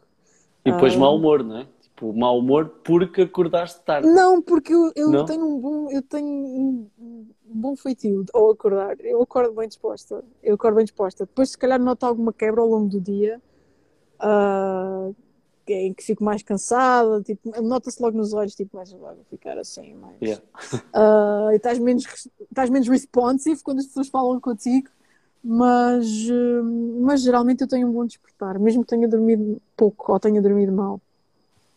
Eu, por acaso, sou insuportável de manhã. E isso admito. Tenho, tenho mau humor matinal. Não sou uma pessoa de manhã. Tens mau humor. Mas fico Epá. pior se dormir mais. Por isso é que eu estava, pensei que, que, que Ah, fico grog, fico, fico grog. Isso acontecia-me imenso, daquela do estar com aquela sensação de tipo, até parece que estás meio febril. Não é? Yeah. Tipo, é teu corpo e coisas assim, tipo, mas eu estive a descansar. Não, não, tiveste demasiado tempo na cama, devias ter levantado há mais tempo. Os braços estão Yeah, é estranhos, estás tipo Yeah. a mexer as mãos para ver se ainda está cá tudo. Houve, até parece, por exemplo, eu nunca fui uma pessoa de fazer cestas. Eu não, não faço cestas a seguir à refeição, nem nada disso. Tentei, mas corre sempre muito a mal. Corre sempre Eu muito curto a mal. os E quando 15 faço minutos. uma cesta, Por Epá, acaso não, curto não os 15 consigo. minutos. Mas mais que não isso. consigo, porque eu acordo sempre muito mal disposta. Eu não, eu, Eu se for esses disposta. 15 minutos estou bem. Mais que os 15 minutos, esquece. Mas desculpa, interrompi. Eu- Nunca foste uma pessoa de Não, não faz mal, não faz, não, não faz, não consigo, porque acordo, acordo mesmo grog. Acordo mesmo grog, tipo, imagina, acordo como se tivesse, tivesse descansado só aqueles 15 minutos num dia inteiro, não tivesse dormido uma noite inteira, percebes? Tipo, é, é, é estranho, nunca fui, nunca fui muito cestas, mas pá, conheço pessoas que e fazem só aqueles 15 minutos que tu falaste, são religiosos, 15 minutos e depois vão à sua vida. Epá, não, Eu não, não, eu não fazia. eh, pá, isto é recente. Já tem pá, aí um ano que estou a fazer estas cestas. Uhum. Eh, mas acontecia porque pá, estamos a trabalhar em casa. Eu almoçava, sentava-me no sofá e via uma série, via um bocado de televisão, via um documentário, não sei o quê, e, e tinha sempre, começava a ter aquela quebra depois do almoço, não é? Começa, Uhum. Sim, sim, "Ei, sim, sim, muito sim. mal." Uh, e chegou-me a acontecer dormir uh, meia hora logo depois do almoço e acordar meio sobressaltado. O que é que aconteceu e não sei o quê. Mas se for aqueles 15 minutos, estou bem. Tipo, acordo bem disposto, sossegado, lavo a cara, bebo o café depois dessa cesta de 15 minutos. Uhum. Espetáculo. Adoro mesmo. Por acaso, eu tenho tentado fazer agora, ah, também fruto da minha ansiedade, comecei a experimentar fazer meditação. Comecei a fazer há um ano e, e- comecei em março, fez em março um ano que comecei a fazer meditação. E então, quando eu ou faço de manhã, depois de acordar, ou, ou faço a seguir ao almoço. E ultimamente tenho feito a seguir ao almoço. Só para, pronto, para, para testar, porque às vezes de manhã uma pessoa, tipo, entras logo numa reunião ou... Lá está, eu não gosto de acordar muito cedo, e quando eu digo muito cedo é tipo, eu nunca vou acordar. Eu já tentei, eu já, já tentei fazer parte do 5am Club, já testei tudo. Tipo, a nível de produtividade, já, já testei bué das cenas mesmo. Ah, já, te- já, testei os, às 5 da manhã, já testei às 6 da manhã e tipo, pá, eu vou dormir quando tiver que dormir, quando tiver sono e vou acordar quando tiver que acordar. Agora que trabalho como freelancer e posso acordar à hora que, que eu quero, mas normalmente não passo muito das 8, 8 e pouco da manhã, Ah, mesmo ao fim de semana, é, é a hora que eu, que eu não- normalmente acordo naturalmente e sem despertador ah, nenhum. Portanto, como às vezes acordo ali às 8 e meia e estou a saltar para uma reunião às 9, ah, ainda por cima agora estou não no- dá para meditar. Ainda por cima agora estou nos Açores, tipo, portanto eu estou com uma hora de atraso, ou seja, quando me marcam uma reunião para as 9 da manhã, aqui são 8 da manhã, portanto Yeah. eu nesses dias tenho que, tenho que fazer um push para tipo, ah, tens- nesses dias tenho que pôr despertador, obviamente. Ahm, por isso salto para uma reunião e não tenho tempo para fazer a minha meditação e o meu ritual de manhã, tipo, faço a coisa um bocadinho a correr, porque eu gosto, de manhã sou vagarosa, sou, sou lenta, sou lenta, sou mesmo lenta. Aquelas pessoas que são muito produtivas de manhã, eu não começo logo com esse nível de, de, de atividade cerebral. Eu levo ali um bocadinho de tempo e depois aí sim, sento-me, mas é que também eu gosto de quando de manhã. sento, faço tudo, às vezes tenho que me vir tirar do, da secretária para ir comer porque eu esqueço. Por isso é que eu gosto de ler de manhã. Tipo, imagina, estou no meu mundo, estou a ter aquele tempo de despertar, epá, e, e eu também dou, dou aulas de, de técnicas de negociação e venda, e, pá, e dou no Porto e em Coimbra em Aveiro. Ah, e há dias em que tenho aulas no Porto, ah, das 9 às 2, e depois tenho Coimbra ah, pós-laboral. Sim. Uh, e estás a ver o que é. Tipo, acabas as, nunca acabas às duas, acabas tipo duas, duas e meia. Estás à conversa depois com, com a malta cá fora, três, três e meia. Parar a almoçar, dar um check out nos e-mails e meia dúzia de coisas e arrancar para outra aula até à meia-noite. Um, Isto para dizer que nesses dias uh, há várias coisas que eu não consigo fazer, uh, ou seja, para já para chegar à aula acordado, uh, para além da viagem que já me dá para despertar qualquer coisa, tenho que acordar ainda mais cedo. Portanto, nesses dias eu acordo às 5. Yeah. E estou tipo a uma hora do Porto. Mas acordo às 5 precisamente para chegar às 7 e estar porreiro e às 7 e meia poder já estar de banho tomado e sair de casa. Yeah. Depois há outra coisa, eu não consigo comer de manhã. Aí tu és Eu- desses. Esquece. Ai, Eu nesses eu dias eu só como às manhã. 3 da tarde. Aí eu tenho que comer. Se eu não comer aí, tinha que vir a boneca, pá. Eu não consigo. Às 3 da tarde já estou de mau humor, com fome. Mas até lá, na boa, é café e água. Tipo, um ou dois cafés de manhã e um litro e meio de água. Olha, bem. o café é uma coisa que eu tive que retirar da minha, da minha alimentação por causa da ansiedade. Porque mexia muito, muito, muito com o meu ponteiro. E Eu adoro café, não estás a perceber? Eu do cheiro do café, eu amo café. Mesmo, eu amo o café. Ah, e tive que retirar mesmo da minha alimentação. Eu fiz esse corte há uns anos atrás, quando estava. pá, quando eu, eu nunca foi diagnosticado, mas eu acredito que tive uma altura em que estava mesmo em, em burnout. Um, epá, e nessa altura cortei mesmo com o café. Uh, portanto, tive se calhar pá, o quê? 6, 7 meses sem tocar em café. Mas depois voltei. Imagina, não, nunca tomei medicação, nunca nada desse género para reduzir a ansiedade. Uh, simplesmente comecei a dar mais valor uh, à vida pessoal Sim. em determinado ponto. Agora estou outra vez meio workaholic. Mas, mas é pá, mas tenho, tenho sempre essa cena de, não, tipo, obrigar-me a parar em determinadas alturas. Não, mas, Ou- mas por exemplo, a mim não me fazia muito sentido e isto foi, isto foi relativamente recente. Por exemplo, pá, ah, tive agora há uns, há uns tempos eu, eu, tomo, eu tomo medicação, medicação leve, não é, não é nada. Não é nada muito forte, graças a Deus, porque eu detesto tomar medicação, mas cheguei a um ponto em que pá, teve que ser e é ok. Ah, tomo medicação e, e a medicação não estava a funcionar. E eu comecei, comecei a achar aquilo um bocadinho estranho, comecei logo a ficar preocupada, lá está, I'm an overthinker. Comecei a ficar preocupada, do porra, vais ver que eu tenho que tomar um- uma coisa mais forte ou assim. E afinal, não. O que é que era? Chocolate, meu. Eu andava a comer bué chocolate e o chocolate também, tipo, dá-te um spike de endorfinas que mexem aqui com os teus níveis de ansiedade. Quando eu cortei o chocolate, ou reduzi substancialmente, porque eu estava a comer mesmo muito chocolate, eu nem te vou dizer, eu andava a comer o chocolate do meu sobrinho, tipo, e eu chegava aqui ao fim de semana e não tinha nada. Ahm, quando eu cortei no chocolate, voltou tudo ao normal. Voltou tudo ao normal. E até, inclusive, houve uma altura em que eu parei de tomar a medicação porque estava mesmo muito normalizada. E, e- mas, mas eu sou acompanhada. Porque kids não, não comecem a tomar medicação assim sem, sem, À serem, toa, yeah, sem serem acompanhados mesmo, porque a coisa pode correr muito mal. Mas pronto, eu tomava, tomava, passei a tomar só em SOS, ou seja, retirei mesmo completamente da minha, da minha vida durante algum tempo. Agora, recentemente, também por este rebuliço todo, uma pessoa está a mudar de vida, ah, ando entre Açores e Lisboa, de repente há todo um universo de pessoas que querem trabalhar contigo e eu tenho muita dificuldade em dizer que não, mas não podia ter 24 horas, então foi muitas emoções para gerir ao mesmo tempo e então houve aqui um spike de ansiedade que, que, que pronto, tive que lidar com isso e voltei, voltei a tomar a medicação. Mas a gente faz o que é preciso para nos mantermos à tona Sim, da água. e, eu acho que eh, eu já me foi receitado em determinada altura eh, dois comprimidos que era cestalina e triticum. Ahm, se calhar, eh, sei lá, há uns 7 anos, 8. um bocado antes disso. Mas eh, eh, pá, depois acabei por nunca tomar e, e geri as coisas de outra maneira. Uhum.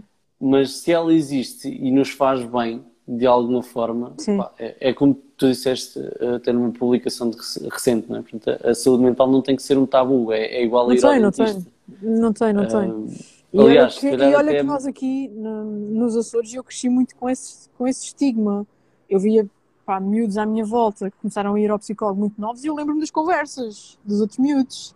né? E às vezes até minhas, Yeah. tipo, ai, coitadinho, tem problemas de cabecinha, os macaquinhos, né? Ah, epá, é um estigma. Em, em sítios mais pequenos a coisa sente-se mais. nas é? aldeias é mais dura. Pois. Aldeias e É, hoje em dia estou-me perfeitamente a cagar por isso. Uma pessoa que faz escárnio ou que, que pá, diz este tipo de bacuradas é por isso simplesmente uma pessoa mal informada.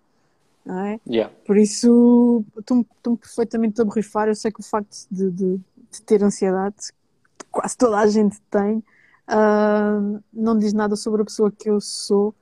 Uh, faz parte de quem eu sou, mas não, não condiciona em nada a minha forma de, de estar como pessoa, como profissional. Portanto, se precisarem de ajuda, pessoas vão procurá-la. Pai, nós temos um, um, grande ícone português que, que é o Ricardo Araújo Pereira. Pá, para mim é, eh, e se calhar para, para, muitos outros portugueses também é. E ele próprio diz que, que, que é uma pessoa extremamente ansiosa, né? uhum. extremamente nervosa e, e insegura. O Raminhos, o António, o António o Raminhos, Raminhos o Raminhos fala bem abertamente sobre isso, por acaso. Nem, nem e ele ainda por cima ele tem, ele tem OCD, que é um. Pá, é um yeah. ainda é um bocadinho diferente de ansiedade, mas é. Pá, é Obsessivo coisa. compulsivo, é, é, é mais duro. É, se calhar em determinado Não ponto. sei se é mais duro ou não, mas é mais uma coisa. Tipo, isto é por camadas. Yeah. Sabe? Tu tens ansiedade e para além da ansiedade ainda tens isto. E depois tipo, ainda tens isto. Depois, pá, uh, é, há, há, pessoas que têm demasiado uh, on their plates, como é que se diz em português. Eu vejo demasiado coisas em inglês e depois chega uma altura em que eu já nem sei dizê-las em português eu tenho vergonha disso, porque português é, português é uma língua linda. Há um meme sobre isso, não é? Tipo, é quando começas a ser bilingue, passas a ser... Uh Perdeu a piada. Mas não, mas a questão... É tipo bilíngua, uma cena assim. Bilíngua, mas by, tipo... by. Mas sabes, tipo, uh, na Ilha Terceira nós sempre fomos muito condicionados por causa da presença norte-americana cá, por causa da base, base das lajes. Portanto, eu acho que a minha, a minha eu às vezes tenho dúvidas se português é a minha primeira língua ou não, e agora as pessoas dizem, pá, este gajo já está aqui. Pá. Não, mas é verdade, nós tem, vivemos muito essa influência dos norte-americanos aqui. Portanto, o, o, inglês sempre foi muito natural uh, para mim. Eu leio muito pouco em português. Os livros que eu leio são, são todos, por enquanto, em inglês. O ano passado li dois livros em português, vá lá, menos mal. Um deles de um conterrâneo meu, o André Leonardo também, uh, que escreveu uh, O Faz Acontecer. Tem dois livros sobre empreendedorismo, o Faz Acontecer e agora o Faz Acontecer Portugal, que é sobre uma volta ao, um primeiro sobre uma volta ao mundo, onde ele foi conhecer vários empreendedores por esse mundo fora e agora escreveu um segundo livro também sobre empreendedores portugueses. Recomendo se quiserem ler sobre empreendedorismo, porque para além de ser meu conterrâneo, é um, é um, é um bom empreendedor e um, e um excelente professor também desta área. Eu estou aqui para recomendar, dou recomendações, vá. O que é que vocês querem saber? Olha, não te quero levar mais tempo, hum, mas estou a gostar muito, muito, muito da conversa. Não, estamos em conversa, já estamos em ambiente de conversa de café. Já estamos mesmo em ambiente de conversa de café. Uh, epá, eu, eu faço, faço sempre o guião, mas digo sempre que um dia vou deixar de ter guião. Uh, mas depois é, é, tal questão do stress e da ansiedade, diz, não, se não tiver guião, isto pode dar a geneira. Yeah. A gente, porque no fundo aquilo que muita gente se calhar não sabe quando nos está a ver é que se calhar 90% das pessoas que, que, que, vieram eh, aqui fazer uma live comigo, eu não, não, não conhecia, não nos conhecíamos antes. Uhum. Uh, como é o caso, nós estamos a conhecer agora no fundo, não é? é verdade. Uh, epá, e há sempre essa, uh, aquele, aquele jogar pelo seguro que é se eu esbarrar, tenho aqui um, uma, uma boia para me agarrar e sei, sei o, que é que, o que é que vamos falar. Faltam as bojecas e os termossos, já, tá, é, é um bocado sim, isso. Só um bocadinho, tá. Já faltou mais, já faltou mais. Um, epá, e, e, e, é isso. Mas na, na próxima temporada uh, eu acredito que vai haver menos guião. Ou se calhar até estou a dizer isto ainda vai haver é mais guião. Agora que penso bem no, no Olha, formato. eu Vamos de, ver. de alguém que já, fez, que já fez duas temporadas de podcast, ok? Um, eu gosto de ter um guião. Não quer dizer que eu vou seguir à regra, quer só dizer que eu tenho bem presente o que é que é o alinhamento e o rumo que eu quero que a conversa tenha. Por isso, acho que ser organizado é uma cena fixe. Não Sim, quer dizer opa, que eu... vais seguir à regra, mas sabes o que é que tu queres sacar dali. Está e, lá. E se tiveres uma branca, está ali. Vais buscar. Yeah, Exatamente. Eu, eu, pá, eu, eu prefiro ter um guião. O que não quer dizer que as coisas fiquem mais robóticas e menos interessantes, ok? É só uma, é, uma, é uma boia de salvação se a coisa por acaso descambar de alguma forma pode sempre acontecer. Pode não acontecer, mas pode, pode, pode acontecer. Eu, eu gosto de guiões, eu gosto de scriptar as coisas. Eu scripto os meus vídeos de YouTube todos. Uh, eu scripto Isso eu também meus, faço. Eu scripto não no YouTube, não tenho vídeo no YouTube. Eu scripto, scripto tudo, pá. Eu prefiro ter ali as coisas bem definidas. Depois, se calhar, vou improvisar um bocado. Mas estava ali. Estava ali. Yeah, é, é um bocado isso. Epá, eu, eu tenho esta cena do, do guião e, e, muita gente diz: não, tem que ser mais natural, não, não pode ser coisa. Só que eu já tentei, inclusive nos vídeos, já tentei gravar sem. já tentei gravar sem, sem guião.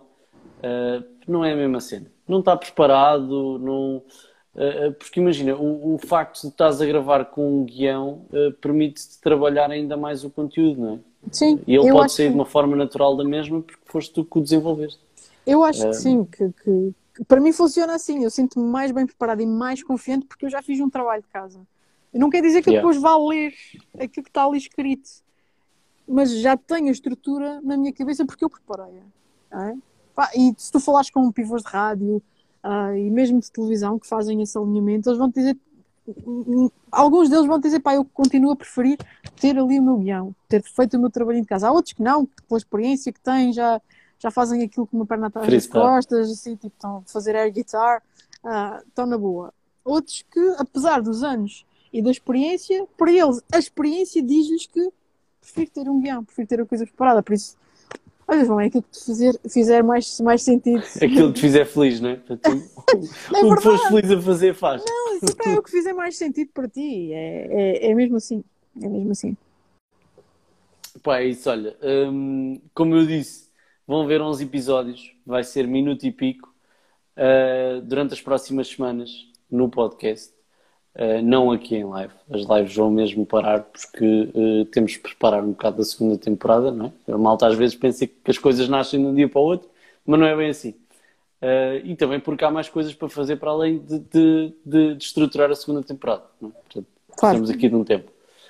Um, pá, e é isso. E olha, quero-te quero agradecer mais uma vez este bocadinho, esta hora e pico, foram quase duas horas. Já. Um, yeah. Certamente haverão outras oportunidades uh, para, para voltarmos a reunir, talvez numa segunda temporada. Uh, se tiveres essa disponibilidade, claro, e agora estou a dizer isto e parece que é quase que te comprometas a vir, não é? Mas não é o caso. Espera aí, onde é, que, onde é que está o sítio para eu assinar? Mas olha, é isso, Vanessa. Quero, quero te agradecer muito este bocadinho, gostei muito. Obrigada, uh, Tenho a certeza que a malta que nos esteve a assistir também gostou.